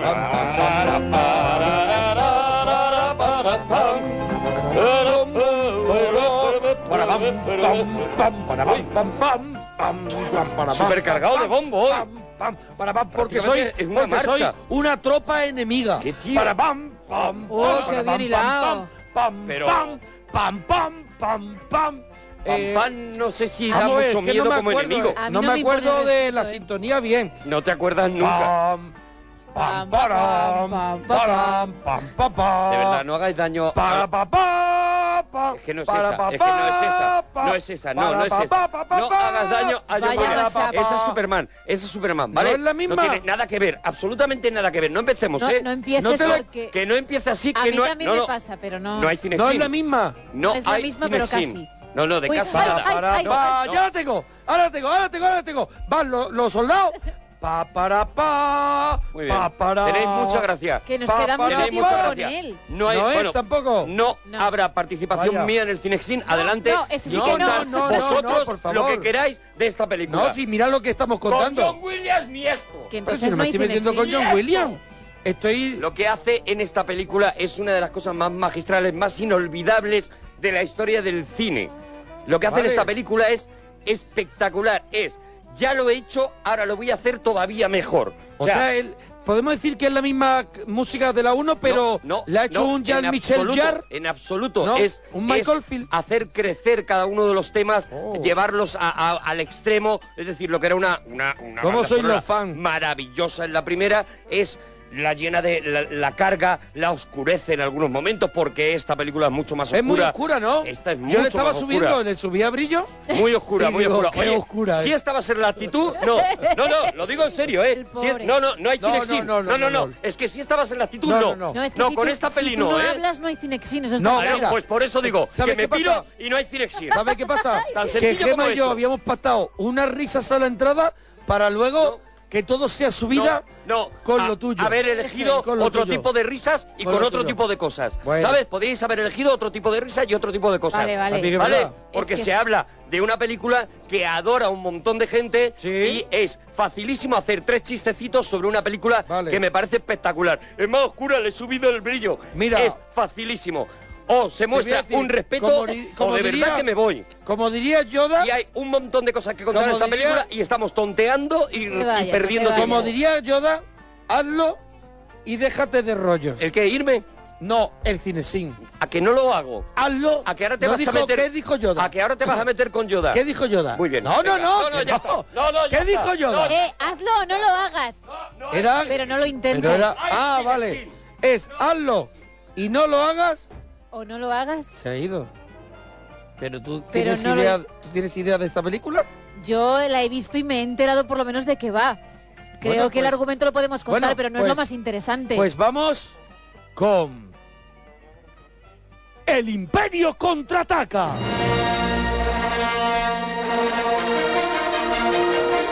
¡Arturo! ¡Arturo! ¡Que no sé empezar! ¡Que no tengo ni idea! ¡Haz un chiste! Letra. ¡De Yoda! Están letras para arriba ahora, van las letras para arriba. ¡Haz un chistecito de Yoda! ¿Ahora qué? Viene, viene, que viene, que viene. Bueno, eh, George Lucas, eh, de pronto... ¿Que viene, que viene? No, o sea, Vale. eh, ¿se demuestra el respeto a esta película Sí, o no? respetazo. ¿Vamos Quería a empezar- poder hablar en serio Mira, de esta película quería o no? empezar- Quería empezar a hablar eh, en, en cómo George Lucas, al final, mm, eh, puede hacer esta película. O sea, después de Star Wars, él se vuelve, podemos decir, a, a, a- a hipotecar, ¿no? A hipotecar completamente. completamente para hacer esta locura que es el Imperio contraataque, y como tú has dicho, una peli mucho más oscura. Yo creo que una peli mucho menos para. Yo no digo que, la, que Star Wars, la, la- la- la Guerra de la Galaxia, sea para niños, ni mucho menos. Pero esta sí que él decide que no sea ya ni para niños. Claro, él, él marca ese tono que ya luego sería eh, común en todas las trilogías de que la segunda parte de la trilogía Siempre es la es más más oscura. oscura. Eso es, pues eso lo marca George el Lucas. templo maldito es más cañera y cuando lo hicimos en el cine sin dijimos cuidado que hay escenas que no son o sea que no son de niños. no son de niños ni mucho menos Algo parecido pasa con Regreso al Futuro también. La segunda parte es mucho más oscura que la primera. Bueno, todo esto viene de, de- de este Imperio contraataca que es una que es una decisión de George Lucas hacerla y hacerla mucho y arriesgar muchísimo, porque como tú has dicho, él lo primero que hace es quedarse con la peli, es decir, que no le pase lo que le ha ocurrido con, eh, con Una Nueva Esperanza, con, Sí. con, la, con la primera de, de la Con la Guerra que de las conocemos aquí, Galaxias. la Guerra de la Galaxia Eso en es. España. Eh, eh, para que no le pase eso, que prácticamente él no ve un duro, si no llega a ser porque se queda con el tema del merchandising, él no habría visto un duro de esa película. pero mira tú que pilló poco dinero de esa película que con los beneficios que obtuvo tuvo que pedir un préstamo Claro, claro, claro. e hipotecarse para poder hacer la segunda que vemos que Star Wars en la Guerra de la Galaxia fue un pelotazo pero Lucas como tal pilló de la tarta una porción pequeña Muy poco, muy poco, y sobre todo a partir de que luego ya el merchandising, sobre todo a partir de esta segunda y la tercera, Crece ya que todo. ya el merchandising, ya, ya la Crece. leyenda se convierte en lo que es, el pues gana el- mucho dinero. porque el abanico, tanto no. el abanico de personajes también crece, la colección de muñecos crece y todo empieza a venderse también. Además, todo el mundo quiere tener algo de Star Wars. Esto es lo que él, él- él se enfrenta a la cosa de decir, yo no quiero hacer una, una segunda parte si no la hago yo entera. Y aparte él ya estaba con una idea muy global, algo que ha cambiado el cine, ¿no? Que es esa idea del rancho Skywalker, de el Electric Light and Magic, es decir, de crear prácticamente un imperio, que fue lo que, lo que acabó creando Él no va buscando el beneficio de esta próxima película, sino que él ya habla en grande. Él ya, es. él ya piensa en grande, es decir, esto es el comienzo de, de- de un proyecto enorme. Bueno, ya contamos en, un, en uno de estos cinexines eh, eh, que eh, incluso se arruinó hasta tal límite que cuando después de esta película se tiene que divorciar y su la que en ese momento ya fue su mujer Marcia Lucas eh, eh, cobra el, el dinero que le correspondía por el divorcio, pues él tiene que vender alguna de esas eh, partes que ha creado y una de ellas, la que, la que le tiene que vender a Steve Jobs, es Pixar que es la que Sí. acaba convirtiéndose en, en- O sea, nosotros no tendríamos en Up, por ejemplo, no la tendríamos, o Inside Out, Si George Lucas no se hubiera Lucas no se divorciado. hubiera divorciado. Así, tal cual. Sí, sí, sí, sí, si sí. no hubiera sido porque Marcia Lucas Si no, no hubiera soltado la le gallina. ponía los cuernos con medio Hollywood, Eso no, y el hombre ya llegó un momento que dijo, que hombre, se Marcia, cansó, hombre, me por lo estás que sea. sentando mal. Marcia, por lo que sea, ya es que me lo están diciendo nuestros está, hijos. me está empezando, me está empezando a mosquear. Son los niños los que me Eso lo están es. diciendo. Entonces, eh, si no fuera por eso, pues, Se por ejemplo, desprende de, de esa joyita, ¿no? de una cosita que de él una tenía allí pequeñita. para bueno para animación para hacer pequeñas series de animación en ese y demás. momento, en ese momento, la animación todavía está en un momento. animación por ordenador de la- era una cosa mm, Eso es. vamos veremos algo en esta película de la Aquí, que vamos vemos, a hablar aquí hoy lo que vemos es mucho de la ingeniería de la mano de Frank Oz, ¿no? Que ahí vemos, bueno, solamente ya el personaje de, de Yoda, Yoda, que sí. está manejado por, por Frank Oz y que es el creador de, bueno, de, de los, no sé si lo digo bien, los, los Muppets, ¿no? los Muppets bueno junto con Jim Junto Henson, con Jim Henson. es uno de los creadores de los Muppets sí y es el que y, y bueno Yoda ya lo contaremos cuando lleguemos al momento en que aparezca Yoda pero pero Yoda tiene su cara Franoz se inspira en su propia cara para ponerle en su propia cara mezclada con los ojos de Einstein y eh, dice que el brillo de la mirada de Billy Wilder para crear a, Mira, a- a Yoda. Tiene los ojos de Billy Wilder un mucho, poquito también, mucho, ¿eh? mucho. Sí, sí, el, sí. el- el Sí, contorno, el de, los contorno ojos de los ojos. es exactamente el de Billy Wilder y él dice que, que la, la- la pupila, sin embargo, es la de Einstein.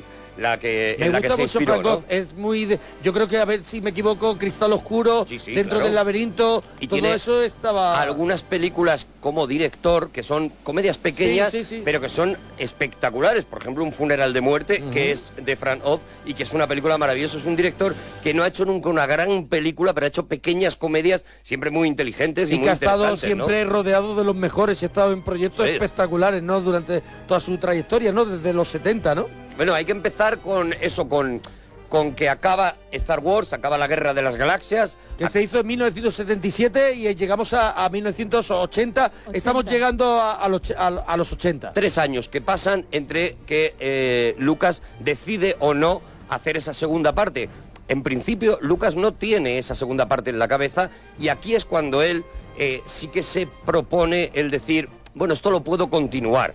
Esto... O sea, mi pregunta es, aquí todavía no está la, el, el esqueleto de todo lo que será la saga. Es aquí aquí todavía cuando lo él no se le ha ocurrido que luego habrá otra saga como la que hemos vivido No. eh, en esta última época. Ah, Es Todavía aquí no cuando lo hace. O sea, es lo que tiene, para, para que nos enteremos, es lo que tiene cuando escribe eh, lo que es el episodio 4, es decir, la guerra de las galaxias, para que nos enteremos, es lo que tiene es una idea de de dónde vienen los personajes y hacia dónde van los personajes para poder escribir esa, esa historia y crear ese universo, ¿no? Esto es bastante habitual. En casi todos los eh, la- en, las- en casi todas las películas, por ejemplo, en el show de Truman, pues eh, eh, el guionista escribió unos años antes sobre la creación del programa, incluso unos años después, que pasaba con los personajes después, para luego poder centrarse en esa historia, ¿no?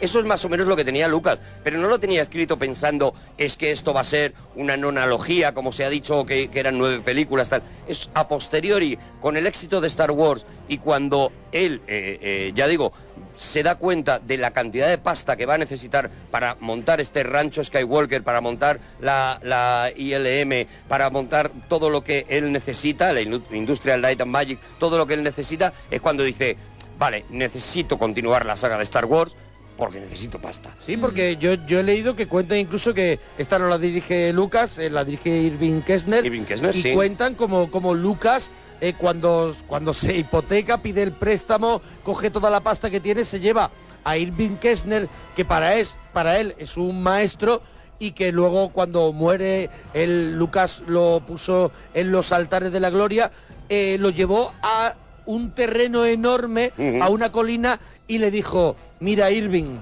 todo esto quiero que sea el rancho Skywalker, y es. Me tienes que ayudar. Eso es, porque él se dio cuenta de que no podía dirigir la película porque no tenía tiempo, porque tenía que montar todo eso a la vez. Entonces, él, él se, eh, una vez que él termina el guion, efectivamente, Irving Kessner, que no era solamente un maestro para él, sino que fue realmente su maestro de cine. O sea, Irving Claro, Kessner claro. eh, había sido profesor en la escuela de cine en la- a la que había ido Lucas y había sido su profesor. Su profesor. Y se lo lleva allí y se lo lleva también especialmente porque él se va dando cuenta de que mm, tiene que necesita manejar un poquito más a los actores, sobre todo algunos de ellos que ya se le están haciendo muy estrellas y, y Necesita a alguien que esté, que no esté tan cercano, y sabe que no, que no tenga tanta, tanta unión para cortar un poquito, y ¿no? que sea cariñoso con los actores, Sí. porque él tenía, por ejemplo, el, el problema que tuvo eh, nada más empezar la preproducción es que Harrison Ford, que ya era Indiana Jones en aquel Sí, momento, claro. pues fue y le dijo, oye, yo lo dejan solo, creo que me lo, que me lo voy a quitar de en medio. ¿Por qué no me matas al principio de la peli?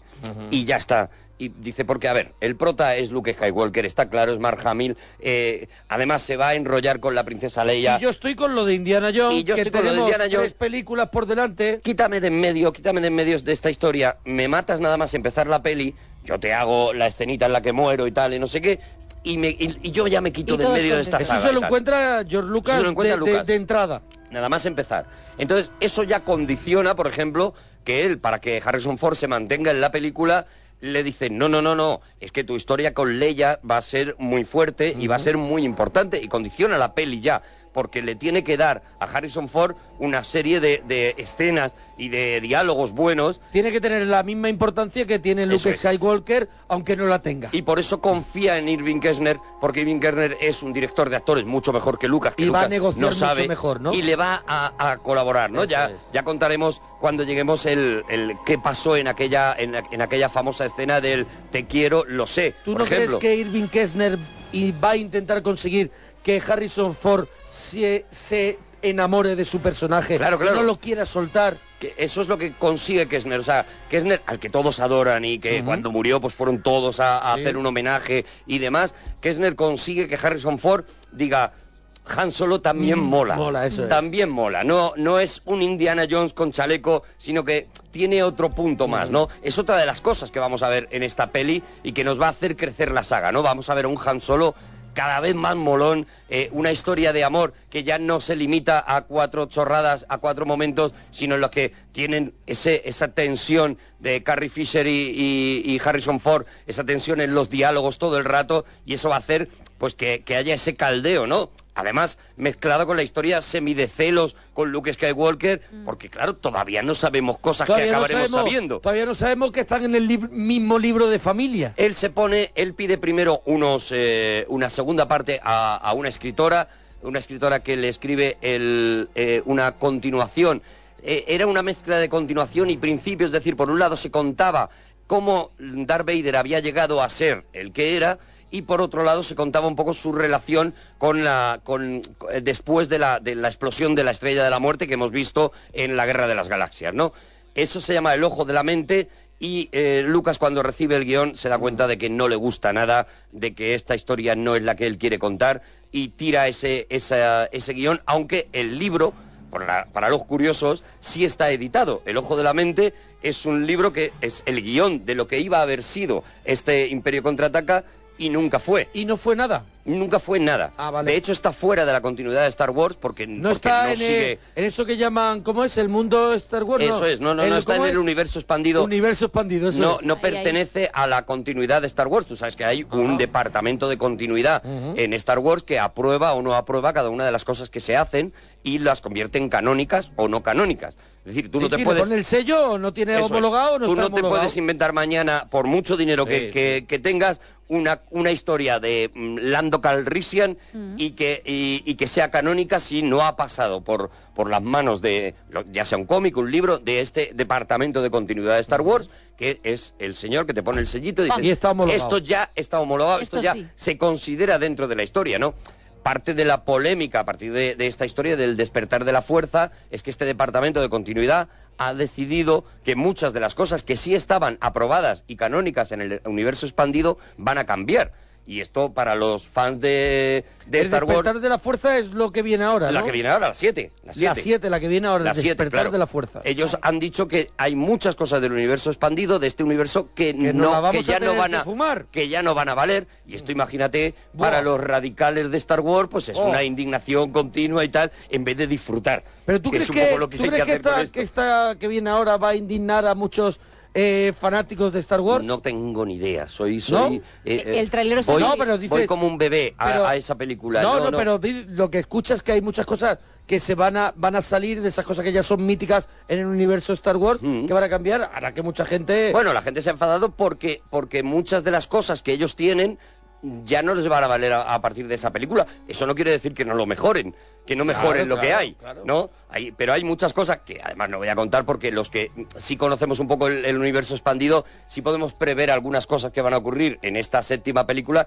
que evidentemente no vamos a contar, ¿no? Para no para no meter spoilers. Pero vamos con, eh, con el, El Imperio contraataca. con, con el sí. Imperio Vale, el imperio, lo que decimos, él se propone, al final él se, se sienta y se pone a escribir el guion y es cuando sale esa idea de las nueve películas, ¿vale? En la que, eh, eh, digamos que esta era como la, el centro, el corazón de esta primera trilogía en la que iba a contar la caída de Vader, ¿no? La- la- el, final de Vader, como, como, como el imperio acaba siendo, acaba sucumbido, digamos, ante, ante la- las fuerzas rebeldes.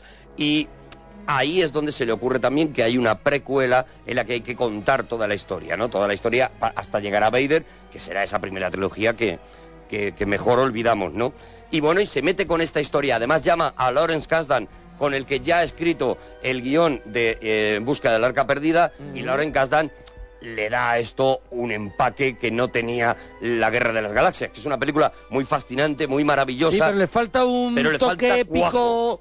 Un toque épico con, es. con cochura. Le falta cuajo, ¿no? Eso es. Hablando, por, por seguir enlazando con el séptimo episodio, pues cuando, cuando los fans nos enteramos de que Lauren Kasdan también está en el guion del séptimo episodio del Despertar de la Fuerza, pues relajasteis, de ¿no? repente dijimos, esto, esto va bien. O sea, esto, están llamando a quien hay que llamar, ¿no? A Lauren Kasdan, que es el que yo creo que da este, esta, esta oscuridad a, a esta historia y el que empieza a contar y el que hace una, un, guion perfecto, o sea, es un guion que está imitadísimo desde que se hizo, ¿no? Tal y como empieza. ¿Cómo empieza la película? La película empieza con una gran batalla, con una batalla espectacular, luego la película, digamos que diverge y se convierte en dos películas diferentes y acaba convergiendo, o sea, acaba uniendo las dos historias para terminar en, un, en, un, eh, en una explosión, digamos. Bueno, pues esto es una cosa que ya se ha imitado hasta la saciedad. Tú ya has visto esta estructura millones de veces, ¿no? Aquí nos encontramos, pues eso, una, una base secreta,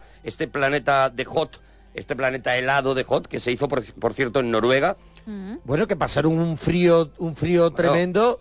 Cuando hicieron Star Wars, hubo, tuvieron tormentas de arena y, y olas de calor que tuvieron que le destrozaron el decorado. 20, Pues 20 grados bajo cero eh, aquí, tuvieron que aquí les aguantar. pasó es una ventisca de hielo y les destrozó también el decorado otra vez. Madre mía. Y Lucas, Lucas ya llegó un to- momento que dijo, si no hay una catástrofe, la película no funciona. No sale, claro. Ya iba esperando la catástrofe de cada uno de y los había, rodajes. y había también parte de que se rodó, porque esta película se rueda a la vez que está rodando Kubrick eh, El Resplandor, y ese momento que contamos en el Cinesin, que el, que, que el rodaje del Resplandor para porque se quema un montón de, de zonas de las Mm. que estaban rodando, eh, compartían set también con el Imperio Con el Contraataca. Imperio Contraataca, y tuvieron sí. también ellos que, que parar, ¿no? Todo el rato. Bueno, lo que tenemos es esa, es esa primera imagen que ya era fascinante, ¿no? Lo- Los que íbamos al cine ya pensando, vamos a ver la continuación de Star Wars, de repente veíamos esa maravilla, esas naves que, eh, que se acercan a ese planeta Hot. Vemos esa nave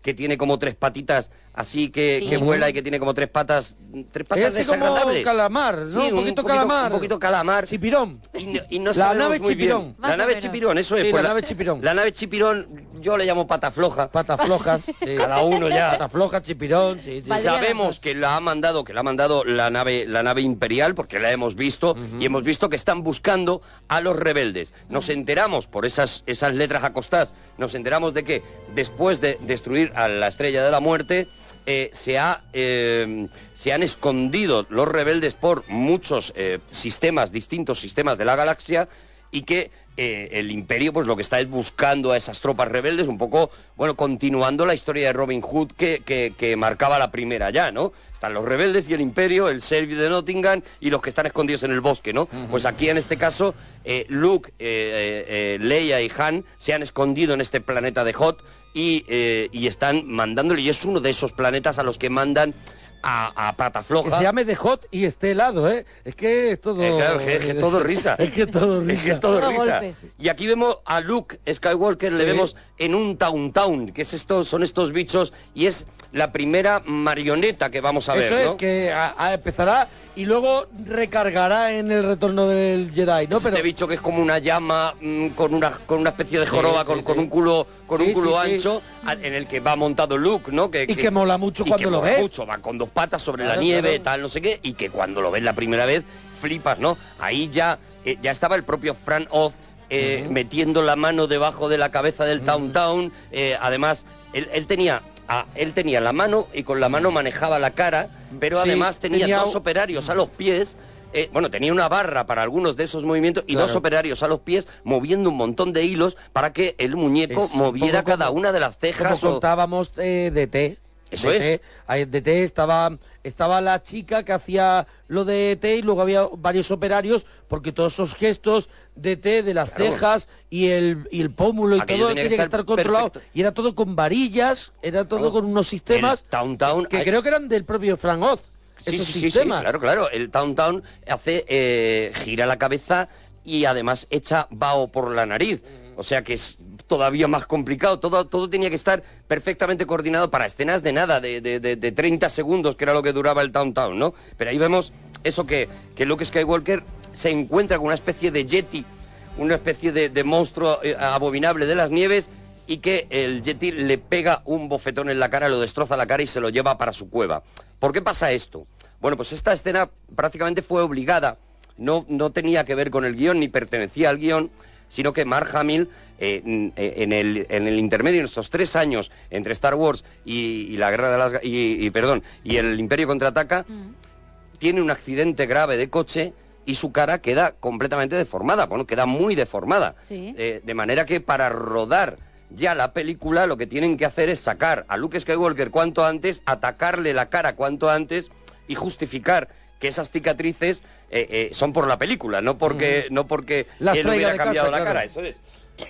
Y Entonces- se, y se- y se inventan esta escena rápido para se justificar... inventan la escena simplemente para justificar eso y para y para que y para que Han Solo tenga su primera escena heroica en la que decide irse a buscar a un Luke Skywalker que nadie encuentra, ¿no? Aquí ya vamos a visitar la base rebelde que está ahí establecida, que está oculta en el planeta Hot y vamos a, a- a redescubrir a Leia, a Han, eh, eh, vamos a descubrir a, a A C3PO, a R2D2, a todos los personajes que a los tú que todos quieres ver. queremos ver. A los Eso es, sí. eso es. Vemos esas escenas brutales que, que, que solamente pertenecen o que, o que solo se han hecho así de bien en el universo de Star Wars y que, y que son las que luego te sacan en un libro y flipas. Son esas imágenes de talleres en las que hay eh, 40.000 maquinitas funcionando eh, porque están, están intentando arreglar el, el halcón milenario que está, que está destrozado de la última batalla y demás. Y vemos esos, esos talleres, esas cosas que suben, que bajan, ese ambiente, ese clima que crea que crea la Electric Light and Magic y que crea el propio Lucas, ¿no? Que, que es absoluta magia. O sea, solamente ver esta película que ya la has visto mil veces, verla sin sonido, prescindiendo completamente de la trama y, y solamente fijarte en cómo está cada uno de esos decorados currao y cómo casi consiguen que sean inolvidables cada uno de ellos, o sea, simplemente Chehuaca eh, soldando el halcón milenario dentro de ese taller Se ve donde que no están- es lo primero que se le ocurre. eso es, donde están arreglando cuatro naves en distintos planos diferentes. Cada nave mola más que la anterior. El movimiento de la gente, de repente pasa un robotito pequeño tal. Eso es lo que hace Star Wars una cosa Que sea que- especial. y que y que digas esto es de verdad. Eso es. ¿Sabes? Que esto es de Lo que verdad. lo hace creíble. No, no lo estés viendo desde fuera, que lo estés viendo desde dentro. Eso es, lo que hace, lo que lo hace, ya te digo, creíble, ¿no? Aquí nos enteramos de que Han Solo, y esto tendrá también trascendencia, eh, quiere abandonar el- la nave porque tiene mucho miedo, porque Java, Java de Jat, eh, ya nos enteramos en la primera película que había un tío, un tal Java de Jat, que le estaba buscando, que había puesto precio a su cabeza porque le había mangado pasta, porque le había tangado dinero, ¿no? Entonces él se quiere marchar, se quiere, dice, bueno, yo ya he ayudado todo lo que tenía que ayudar, mucho más de lo que yo pensaba en un principio, me quito de en medio, pero se encuentra también con el enfado de Leia que eh, eh, no quiere por nada del mundo que, que él se vaya, ¿no? Y ahí empieza esa relación entre ellos dos de, bueno, pero si a ti te gusta Luke, ¿por qué estás tan empeñada en que yo, en que yo me quede y por qué, y por qué me persigues tanto y demás, ¿no? Empieza este, este rollo. Por supuesto, Han Solo no se puede ir porque se entera de que su amigo Luke Skywalker está perdido y sale con otro Town Town a buscarlo. Mientras tanto, y aquí ya... Cojo un Downtown. Claro, dice, me cojo un Town Town. Levantó la mano y dice Downtown. Y vino. Eso es. Había, montaba, había uno Bla-. Blacar no había, pero Eso es, Downtown... Downtown no. Y a Pepe para pedirlo, claro. Downtown había muchísimo. Bueno, y eso y lo que y, ya- y ya empiezan esos diálogos excelentes que tienen en el, en el en- entre Han Solo y Leia cuando él- ella dice no te puedes marchar, te necesitamos y él le empieza a decir te necesitamos, eso no es muy genérico. ¿Qué es lo que quieres decir? ¿Que me necesitas? Yo no he dicho eso. No, pero es lo que quieres decir. Tal, es todo el rato, ese, eso es lo que hemos Hay un dicho poquito antes, ¿no? de luz de luna ahí, ¿no? Eso es. lo que, sí, lo sí, que hemos verdad. dicho Hay luz de luna. Cuidando a Harrison Ford, se llaman todas estas escenas. ¿no? A todo esto, claro, las escenas de, de rodaje con...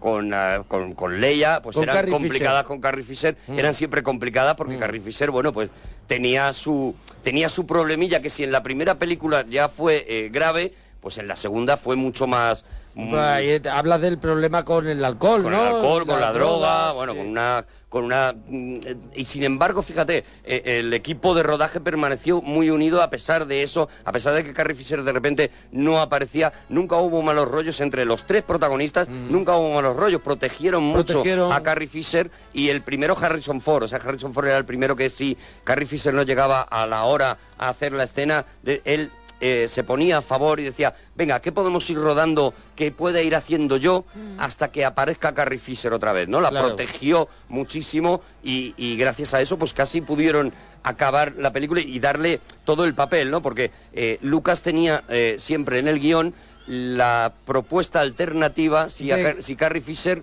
desaparecía O sea, en mitad te- de la película. Eso es, que tenía una posibilidad de quitarla de en medio. Sí, sí, sí. De hecho, le hizo, parece ser, le hizo, o se comentan, le hizo rodar alguna escena en la que ella eh, eh, eh, desaparecía de manera, eh, eso es, como para asustarla, para decirle, bueno, si Tú tú, no me así. apareces al rodaje, yo meto esta escena en la que tú te caes en, una- en un hoyo. Y ahí te vas a quedar un ratito. Y ahí hasta que a mí me dé la gana. Si vuelves ya te saco, si no, ahí te quedas, ¿no? Pero bueno, eso, lo que digo, mm, vemos la, la búsqueda de, de Han Solo, de Luke Skywalker, mientras tanto estamos viendo cómo la nave, eh, esa base, tiene que cerrar, porque por la noche el planeta Hot tiene unas ventiscas mortales. Por la noche refresca. No, por la como noche- todos los por la noche, por eso, de toda la Sí, vida. por la noche refresca hay que cerrar. Y asistimos a la primera, al primer salvamento en último momento. O sea, esta película como, como buena película de George Lucas y como buen, y buena película del creador de Indiana Jones, todo el rato todos se van a estar salvando en el último momento. Sí, sí, ¿no? ese, es la típica puerta que baja de piedra es. y, y al final se cuela Indiana ahí. Jones, ¿no? todo el rato, por eso, así. por eso es pura emoción Claro, eh, claro. eh, Star Wars, ¿no? Además de toda la profundidad en la que ahora entraremos cuando ya vayamos a Dagobah, pero por eso sobre todo pura emoción, ¿no? Vemos cómo ellos tienen que cerrar esa, e- esa, esa base para no quedarse helados y intuyen que eso va a matar a Han Solo y a Luke Skywalker, pero Luke Skywalker y Han Solo ya se han encontrado. Luke le hemos visto a Luke utilizar la fuerza por primera vez de una manera eficaz, porque en la primera parte, si recuerdas, solo le veíamos a- ensayar con la fuerza, le veíamos eh, cómo le tapaban los ojos y él intentaba que no le diera esos dardos, esa bola de Pero dardos. cuenta, cuenta, cuenta, ¿cómo utiliza la fuerza? ¿Cómo, Claro, le cómo vemos, utiliza la fuerza? Vemos que este monstruo le ha colgado como si fuera un jamón para curarlo. Sí, sí, Sí. para curarlo, Lo- claro. Lo, cuelga para curarlo Como un pajarito. así boca abajo y su, eh, su espada de láser está a unos cuantos metros Mm. de él, suficientes como para que él no pueda alcanzarlos, ¿no? Y ahí, por primera vez, sí que vemos como Luke estira la mano y es una imagen que, si has visto eh, Star Wars, es algo que tú has intentado hacer con el mando de la tele un montón de Y veces. no pasa. Ay, y no ocurre. gustaría, Vamos a ver, yo lo he movido un poco, ¿eh? ¿Ah, sí? Pero Sí, no, no, pero no, no te llega la mano. No ha llegado, no, No ha te llegado, llega la no ha mano llegado la mano. Tú estás muy arriba de midiclorianos también. te Estoy digo. ahí, te digo, a la fuerza, a la fuerza, a la fuerza, y a lo mejor viene, viene, viene, pero a lo mejor me voy a un plato de pistacho. Claro. y, ya, y ya me Te olvido. despistas. Te desconcentras Me y fuera. Te despistas. Cojo frutos secos. Si siguieras, seguro que te acababa llegando. Eso. Pues eso, efectivamente, Luke Skywalker sí, consigue que la- la- el arma vaya a su mano, abre la espada de la luz, se libera, acaba con el Yeti este eh, maldito, sale y ahí es donde se encuentra con Han Solo, con el Town Town y... y y aquí tenemos otra cosa eh, que es rara, ¿no? Porque, ¿Por qué se encuentran? ¿Cómo se encuentran? ¿Cómo se perciben? Eh, están, a ver, en un universo helado, en medio de la ventisca Claro. y, con, y es prácticamente un- una llanura gigantesca, una cortina blanca, ¿no? De, No puedes Claro. ver más allá de un metro. Aquí Claro. sí que vemos que por primera vez, de una manera muy sutil, porque es verdad que Kessner lo hace, lo hace muy elegantemente, por primera vez Luke eh, empieza a ser capaz de, de- de detectar a la gente que le importa, ¿no? Esto que habíamos visto en Star Wars con Vader, cuando Vader decía de repente, eh, Obi-Wan va en esa nave y a mucha distancia era capaz de, de percibir a las personas, ¿no? Pues vemos otro, pe- Como él también otro tiene- poder de la fuerza, digamos, ¿no? Esa capacidad de encontrar a su amigo y decir, Han está a esta distancia, voy hacia él y cómo le encuentra, ¿no? Le encuentra a su hermanito. Eso es, y ahí, ahí es cuando vemos también cómo le abren la tri- las tripas al Downtown para poder pasar la noche dentro de, la, de las tripas del Downtown con calor para no morirse, ¿no? Que es otra de estas escenas que por lo menos a mí se me quedó, se me quedó Claro, marcada. Es una escena las tripas. oscura, es una escena dramática. Pues sí, Y, vamos a decirlo y vemos así. otra cosa eh, que, que no he nombrado, que es de las primeras veces que Harrison Ford se da cuenta de el poder que tiene señalando con el dedo en una película. Si tú te fijas en casi todas las películas de Harrison Sí. Ford, hay una escena en la que señala con el dedo a alguien. Y sí, fijaros en ello. En casi todas las películas de Harrison Ford hay una escena en la que a alguien le hace así con el dedo y le dice, ten cuidado conmigo o algo así, ¿no? Bueno, pues esta es la primera película en la que él se da cuenta de lo bien que le queda eso del dedo. Sí. Y lo, lo vemos y ya con dice, Leia. pues, tiro de dedo y... De verdad, no sé si existirá un montaje, no lo sé, si existirá un montaje. De, de- de las películas donde tira cantidad de dedo. cantidad de películas en las que Harrison cuidadito, Ford ha amenazado a alguien con el dedo. Estoy seguro de que serán el 80% de su filmografía. Si ¿Sí? alguien tiene mucho tiempo, que lo haga y si eh, a lo mejor lo hay y yo no lo, me lo he encontrado. Pero fijaros en ello, de verdad. Bueno, digo que eh, efectivamente se han librado, vuelven a, vuelven a, la, a la base eh, porque se han salvado, el reencuentro de los amigos, ya estamos todos bien, estamos todos a gusto, pero patas flojas ha mandado una señal a la nave de Darth Vader, a la nave La avisando... nave Chipirón ha mandado diciendo, es. aquí está, aquí está, aquí están montados el tinglado. Aquí hay peñita. Sí, sí. Aquí hay peñita. Aquí han fumado. Eso es. ¿Qué ocurre? Que eh, vemos ahora por primera vez a Darth Vader. Y, y aquí ya sí vamos a ver a Darth Vader de verdad, Darth Vader auténtico. O sea, en la primera película, eh, Darth Vader era, lo hemos dicho muchas veces, Dar- Darth Vader era un pringao, un secundario. Era un tío que tú le veías que era el, el, el machaca de alguien. De hecho, en la primera película ya no solamente hablamos del emperador, que aparecerá por primera vez en esta peli, sino que tiene un general que le manda in- intermedio, ¿no? O sea, tú ves que no es, que no es el malo. Aquí sí, aquí ya vamos a ver a un Vader que de verdad es el auténtico malo, es cuando, cuando aparece por primera vez, que creo que lo tenemos, ¿no, Gemma? Tenemos ese momento, sí señor, vamos a escucharlo. Creo que hemos encontrado algo, señor. Es solo el fragmento de un androide de reconocimiento en el sistema HOR, pero es la mejor pista que tenemos hasta ahora. Tenemos miles de androides de reconocimiento registrando la galaxia. Quiero pruebas, no pistas. Las visuales indican forma de vida. Podría significar cualquier cosa si siguiéramos todas las pistas. Pero, señor, se supone que el sistema HOT carece de vida humana. ¿Han encontrado algo? Sí, milord. Eso es. Los rebeldes están ahí. Milord. Hay tantas colonias desconocidas. Podrían ser contrabandistas, podrían Ese es el sistema. Y estoy seguro de que Skywalker está con ellos. Fijen el rumbo hacia el sistema HOT. General Beers, prepare a sus hombres. Ahí está. Y Ahí también- manda a organizar las Claro. tropas. Las tropas, sí. Y aquí ya le vemos con maldad absoluta, o sea, ya le vemos que es un tío que dice, me da igual lo que me contéis, Voy yo quiero a- ir aquí, voy a lo que voy. voy a lo que voy y vosotros eh, con una autoridad brutal y Me además seguís mis órdenes. cargándose a Eso uno es. de ellos con ese con esa cosa de ahogarlo y demás. O sea, aquí ya vemos a un, a un Vader de verdad temible, a un Vader que, que va a ser el, el Vader que luego identificaremos como uno de los malos más importantes de la historia, ¿no? Porque aquí es donde Lucas se ha dado cuenta de que ese era el personaje bueno, ¿no? Eh, insisto, o sea, cuando él hace la Guerra de las Galaxias no, no sabe todavía que lo que en realidad está contando en la historia de Vader, y aquí ya sí, aquí ya lo sabe y tiene que construir otra vez y que reconstruir otra vez ese personaje con todas estas cosas, ¿no? Vemos eh, eso como él eh, exige que vayan a esa nave y vemos otra cosa, vemos la obsesión de Vader por encontrar a Skywalker, no ya a Leia, que en principio es quien sería lógico, puesto que es una princesa, eh, eh, una de las princesas más importantes de los rebeldes, mm, quien sería lógico que quiera encontrar, sino a Skywalker, ¿no? De repente se empieza a establecer una relación que evidentemente los que hemos visto la película sabemos hacia dónde va, pero se empieza a establecer de manera sutil otra vez una relación entre la obsesión de este señor por encontrar al tal Luke Skywalker que no saben muy bien por qué es, ¿no? Nos falta otra información y es que cuando Luke Skywalker está eh, desmayado antes de encontrar a Han Solo en, en Eh, aquel, en aquel desierto, desierto helado, eh, tiene una especie de visualización en la que eh, ve a Obi-Wan Kenobi. Vemos ahí de nuevo a Alec Guinness, al que al que le vuelven a contratar y le dan dos días que le vienen muy bien. Muy bien, porque dos digo. están Le muy viene muy bien, muy bien, porque se compró la Thermomix. Es un dinero muy bueno. Gracias a eso se Se compró la Thermomix.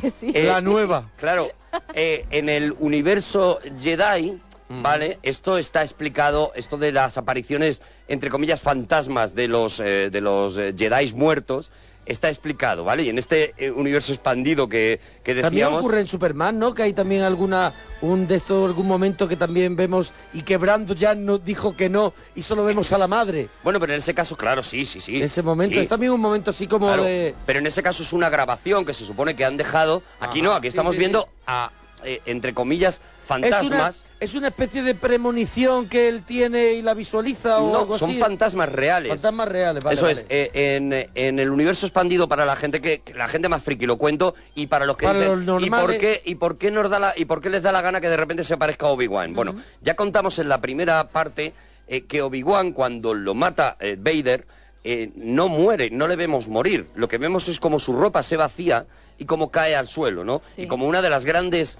eh, Claro. enigmas, uno de los grandes enigmas es ¿ha muerto Obi-Wan? O verdaderamente se ha se ha podido trasladar, ¿no? Eso su, es. su su cuerpo. ¿Qué es lo que ha hecho? Bueno, pues Qui-Gon Jinn, que es el, eh, es el ma- será el maestro de Obi-Wan Kenobi eh, en las primeras partes de las trilogías, ¿vale? En las primeras trilogías. Con el Liam Neeson. Liam Neeson, eso, es, el que hacía Liam, Liam Neeson, Neeson. es el que es el que en el universo expandido descubre esta manera que eh, lo- un Jedi cuando ha alcanzado determinado grado de, de pureza eh, y de fuerza, digamos que en lugar de morir físicamente eh, eh, por tener un paralelismo, que sabéis que eh, Lucas es muy de tener paralelismos con distintas religiones, ¿no? Y, y mezcla unas y otras, pues sería como esto que se dice ascendió en cuerpo y alma Sí. al cielo. Bueno, pues esto exactamente es lo que puede conseguir un Jedi eh, en un que su determinado cuerpo grado no de muera, pureza. No muera la tierra, sino que Se su va todo, cuerpo incluso se se, se vaya. que vaya y que pase, digamos, a una, una especie de, de dimensión paralela, Eso lo que sería el cielo de los, eh, de los cristianos, Sí. bueno, pues una dimensión paralela que le permita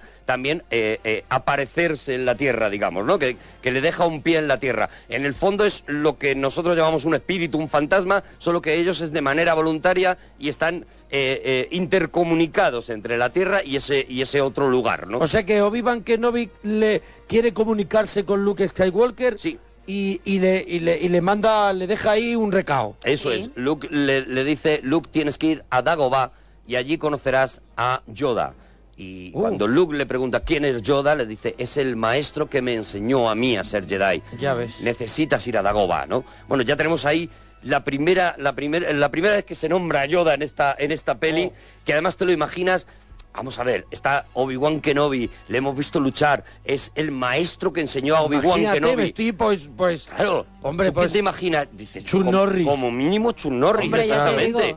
Claro. Chuck Norris o Steven Seagal, es que no se me ocurren No, otros. otros. Oye, mira, un dato, un dato, un dato. En esta entrega de la saga, dicen que fue la primera vez que escuchamos la marcha imperial el- cuando aparece Darth Vader. O sea, Sí, que claro, es la claro. primera vez que Sí. suena Sí. en el momento que hemos escuchado antes, Eso la primera es. vez que suena la marcha imperial, que se convierte en el tema emblemático El de la tema saga. más mítico no aparece en la primera. Aparece la primera ya y digo, aparece porque, aquí. Porque Vader no era un personaje tan importante. Y ya dice que tenga su tema como propio. para que tener- tuviera su propio tema como de... gema en la parroquia. Eso es, Eh, eso es. con mi sintonía. Es que es- poquito ¿Esta a es? poco. Esto es... Este es la famosa marcha Ahí aparece, imperial. aparece Darth Vader. En una parte que se tranquiliza mucho, ¿vale?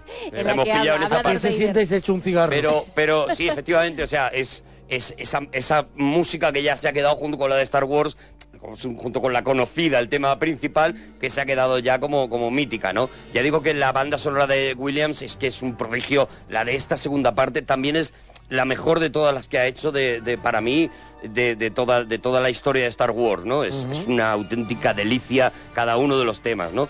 Bueno, eh, Luke se quiere ir a Dagobah, eh, Han solo se quiere marchar, coger, arreglar su, su Halcón. nave, su halcón milenario y pirarse. La princesa Leia es la única que se queda de alguna manera a cargo de las, de las tropas y digamos al frente de, de todo este ejército rebelde.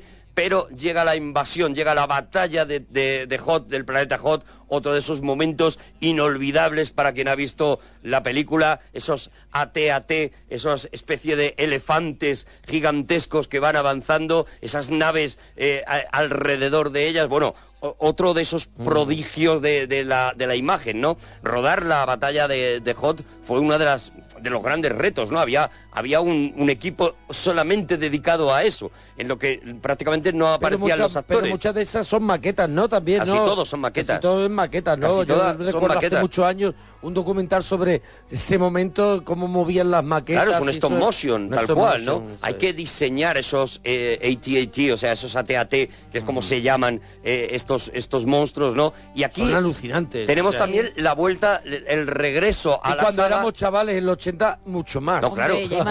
En el 80 tú entrabas y Claro. veías esos monstruos gigantes moviéndose, esas naves metiéndose entre las piernas de, de- Mm. de los eh, AT-AT.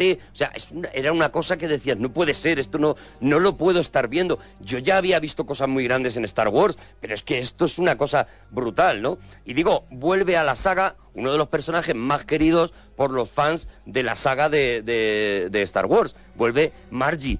¿Quién es Margie? Pues Margie es un elefante y, y es una elefante que aparecía en la primera parte de Star Wars, si te acuerdas, había esos bantas, esos, eh, es- esos eh, eh, monstruos de las arenas al Con- con principio, los pelos con los pelos Sí, esos. sí. Bueno, pues eso era, mm, eso era Margie con unas mantas hechas encima. Era un elefante de verdad, ¿no? Claro. Y aquí Margie vuelve a colaborar con Star Wars. ¿En plan cameo? En plan muy cameo, eh, casi como Andy Serkins en, en la, en la saga de- del, Señor, de los Anillos. Porque lo que hacen es filmar cómo anda Margie para inspirarse en el movimiento de Margie para hacer los AT-AT, para hacer Ah, los vale. pasos de los AT-AT. Entonces Margie vuelve allí y bueno, y vemos eso, vemos esa escena, eso cuando tiran los cables, cuando los enredan con los pies, cuando la nave se va a aplastar justo encima de la nave de, de Luke, que al final no se aplasta, de nuevo salvamento en el último momento. Bueno, yo creo que eso, que si has visto la batalla de Hot alguna vez, se te ha quedado en la cabeza, se te ha quedado en la mente ya para siempre, ¿no? Y, y- pero, la, pero la batalla no la ganan. La, la batalla muy al contrario, la pierden y prácticamente tienen que salir todos por patas. O sea, cuando la batalla se da por perdida, la princesa Leia se quiere quedar, pero Han tira de ella y la mete en, la, en, en el, en el halcón milenario. Y es el momento también que elige Luke para decir yo me voy a Dagobah porque tengo esta obsesión de que yo he visto a Obi-Wan Kenobi diciéndome que yo tenía que ir, Que ir a un Dagobah, sitio, ¿no? tengo que hacer un mandado.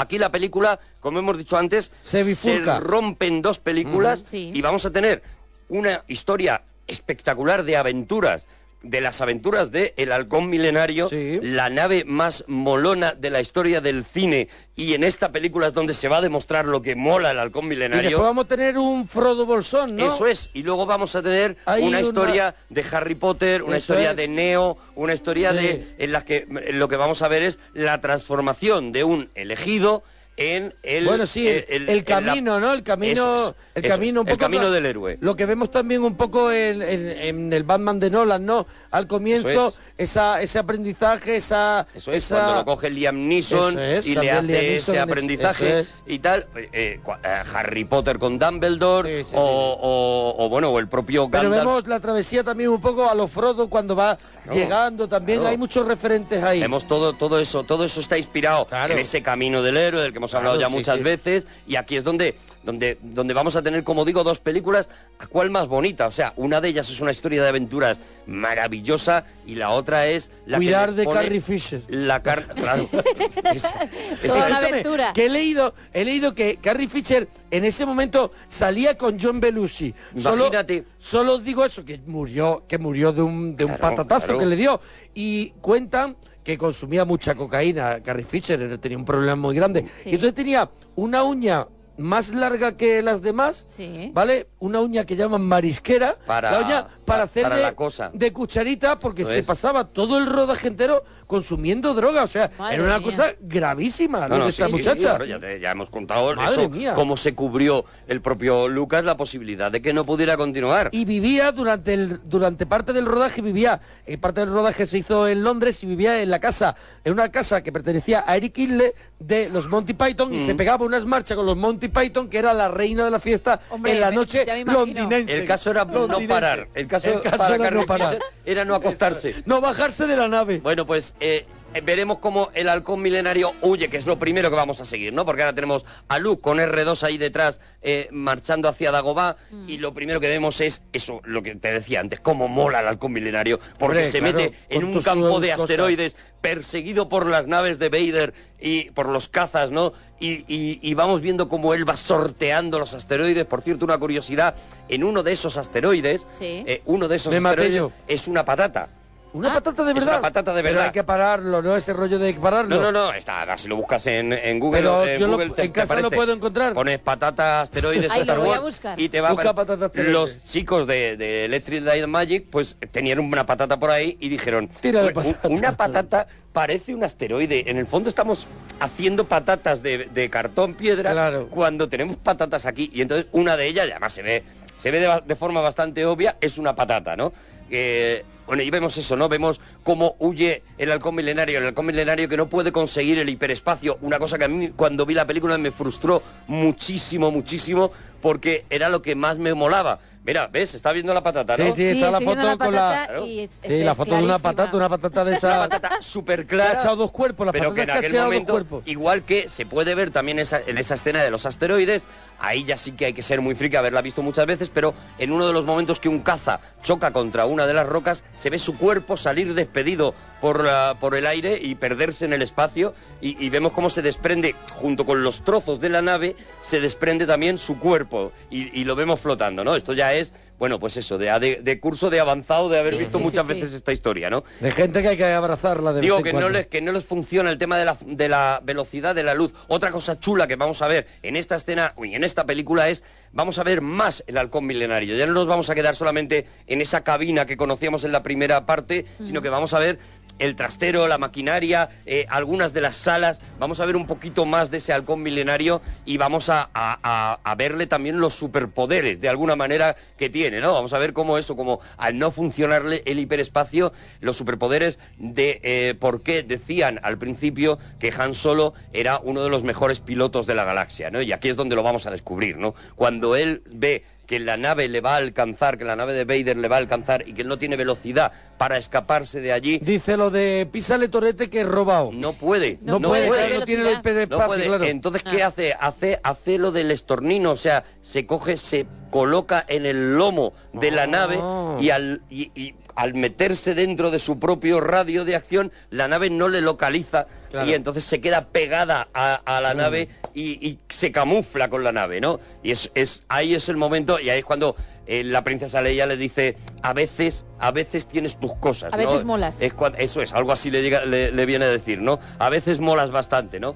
vamos a ver esto y vamos a ver la llegada de Han Solo de Luke Skywalker a Dagobah también no ya digo aquí vamos a estar todo el rato yéndonos de un lado a otro el, el halcón milenario lo vamos a ver cómo se acaba ocultando dentro de un agujero en un planeta y, y encuentran una cueva para ocultarse mientras le están buscando las naves y vemos cómo Luke Skywalker llega a ese Dagobah que es un planeta prehistórico, ¿no? De hecho parece un planeta, eh, parece un, el planeta de los simios o parece un parque Parece un- jurásico. Parece un, eh, un sitio que se quedó así, ¿no? Que, que es... De hecho es en el único lugar que excepto Yoda, si os fijáis, los eh, bichos que salen eh, son bichos reconocibles en la Tierra.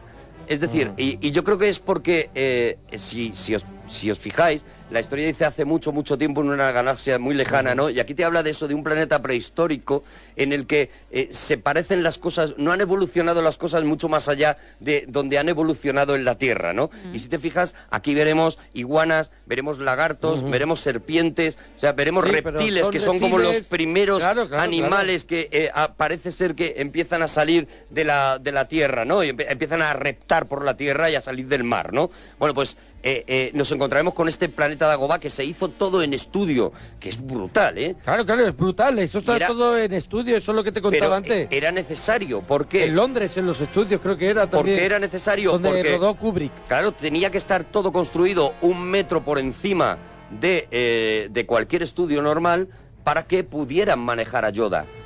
Claro, para claro. que cupiera tenía- un señor tenían manejando que a Yoda. tener un, un fondo para personas y luego por encima el decorado. Claro, O claro. sea, por debajo tenía Claro. que haber ratonera, podemos decirlo. Una ratonera entrase ahí. donde entrara la gente, ¿no? Eso es. Yo no Oye, sé qué hora eh, es, pero no, no, hemos... no, no, ¿qué hora es? ¿No ves O sea, el reloj? No ha aparecido ni Yoda. Que nos queda un minuto. No me digas. Y no apareció No ha Yoda. aparecido ni Yoda Pues todavía. nada, que hay que dejarlo. ¿Qué hacemos? Ya está, pues se acaba, se acaba, se acaba. La Hombre, se gente, acaba no. Se acaba la gente que ya se la vea. Hombre, hacemos segunda parte, es Que que hay un montón de vea, cosas que hombre, contar. gente que ya se la vea, hombre. Bueno, si la, quiere, la gente quiere segunda parte, ¿La que gente nos lo tú ponga crees en que va a Twitter. querer segunda parte? No, si no quieren, yo, yo no la creo hago. que sí, pero bueno, a ver, vamos a que la gente en Twitter, voten. No quiere, yo no arroba la hago. Arturo Parroquia, Mona Parroquia, Gemma guion bajo Ruiz. ¿Quieres que continuemos contando o que Arturo continúe contando O- el o- imperio o contraataca? chapamos aquí ya. O chapamos y tiramos de cancela. Lo que digáis vosotros. Lo que digáis vosotros, venga. ¿Vale? Venga, No pues nada, nos vamos. todavía. Hasta mañana, ¿eh? Mira, me voy, Adiós. me voy, me voy, me voy. Me voy en el arcón milenario. Bueno, Venga.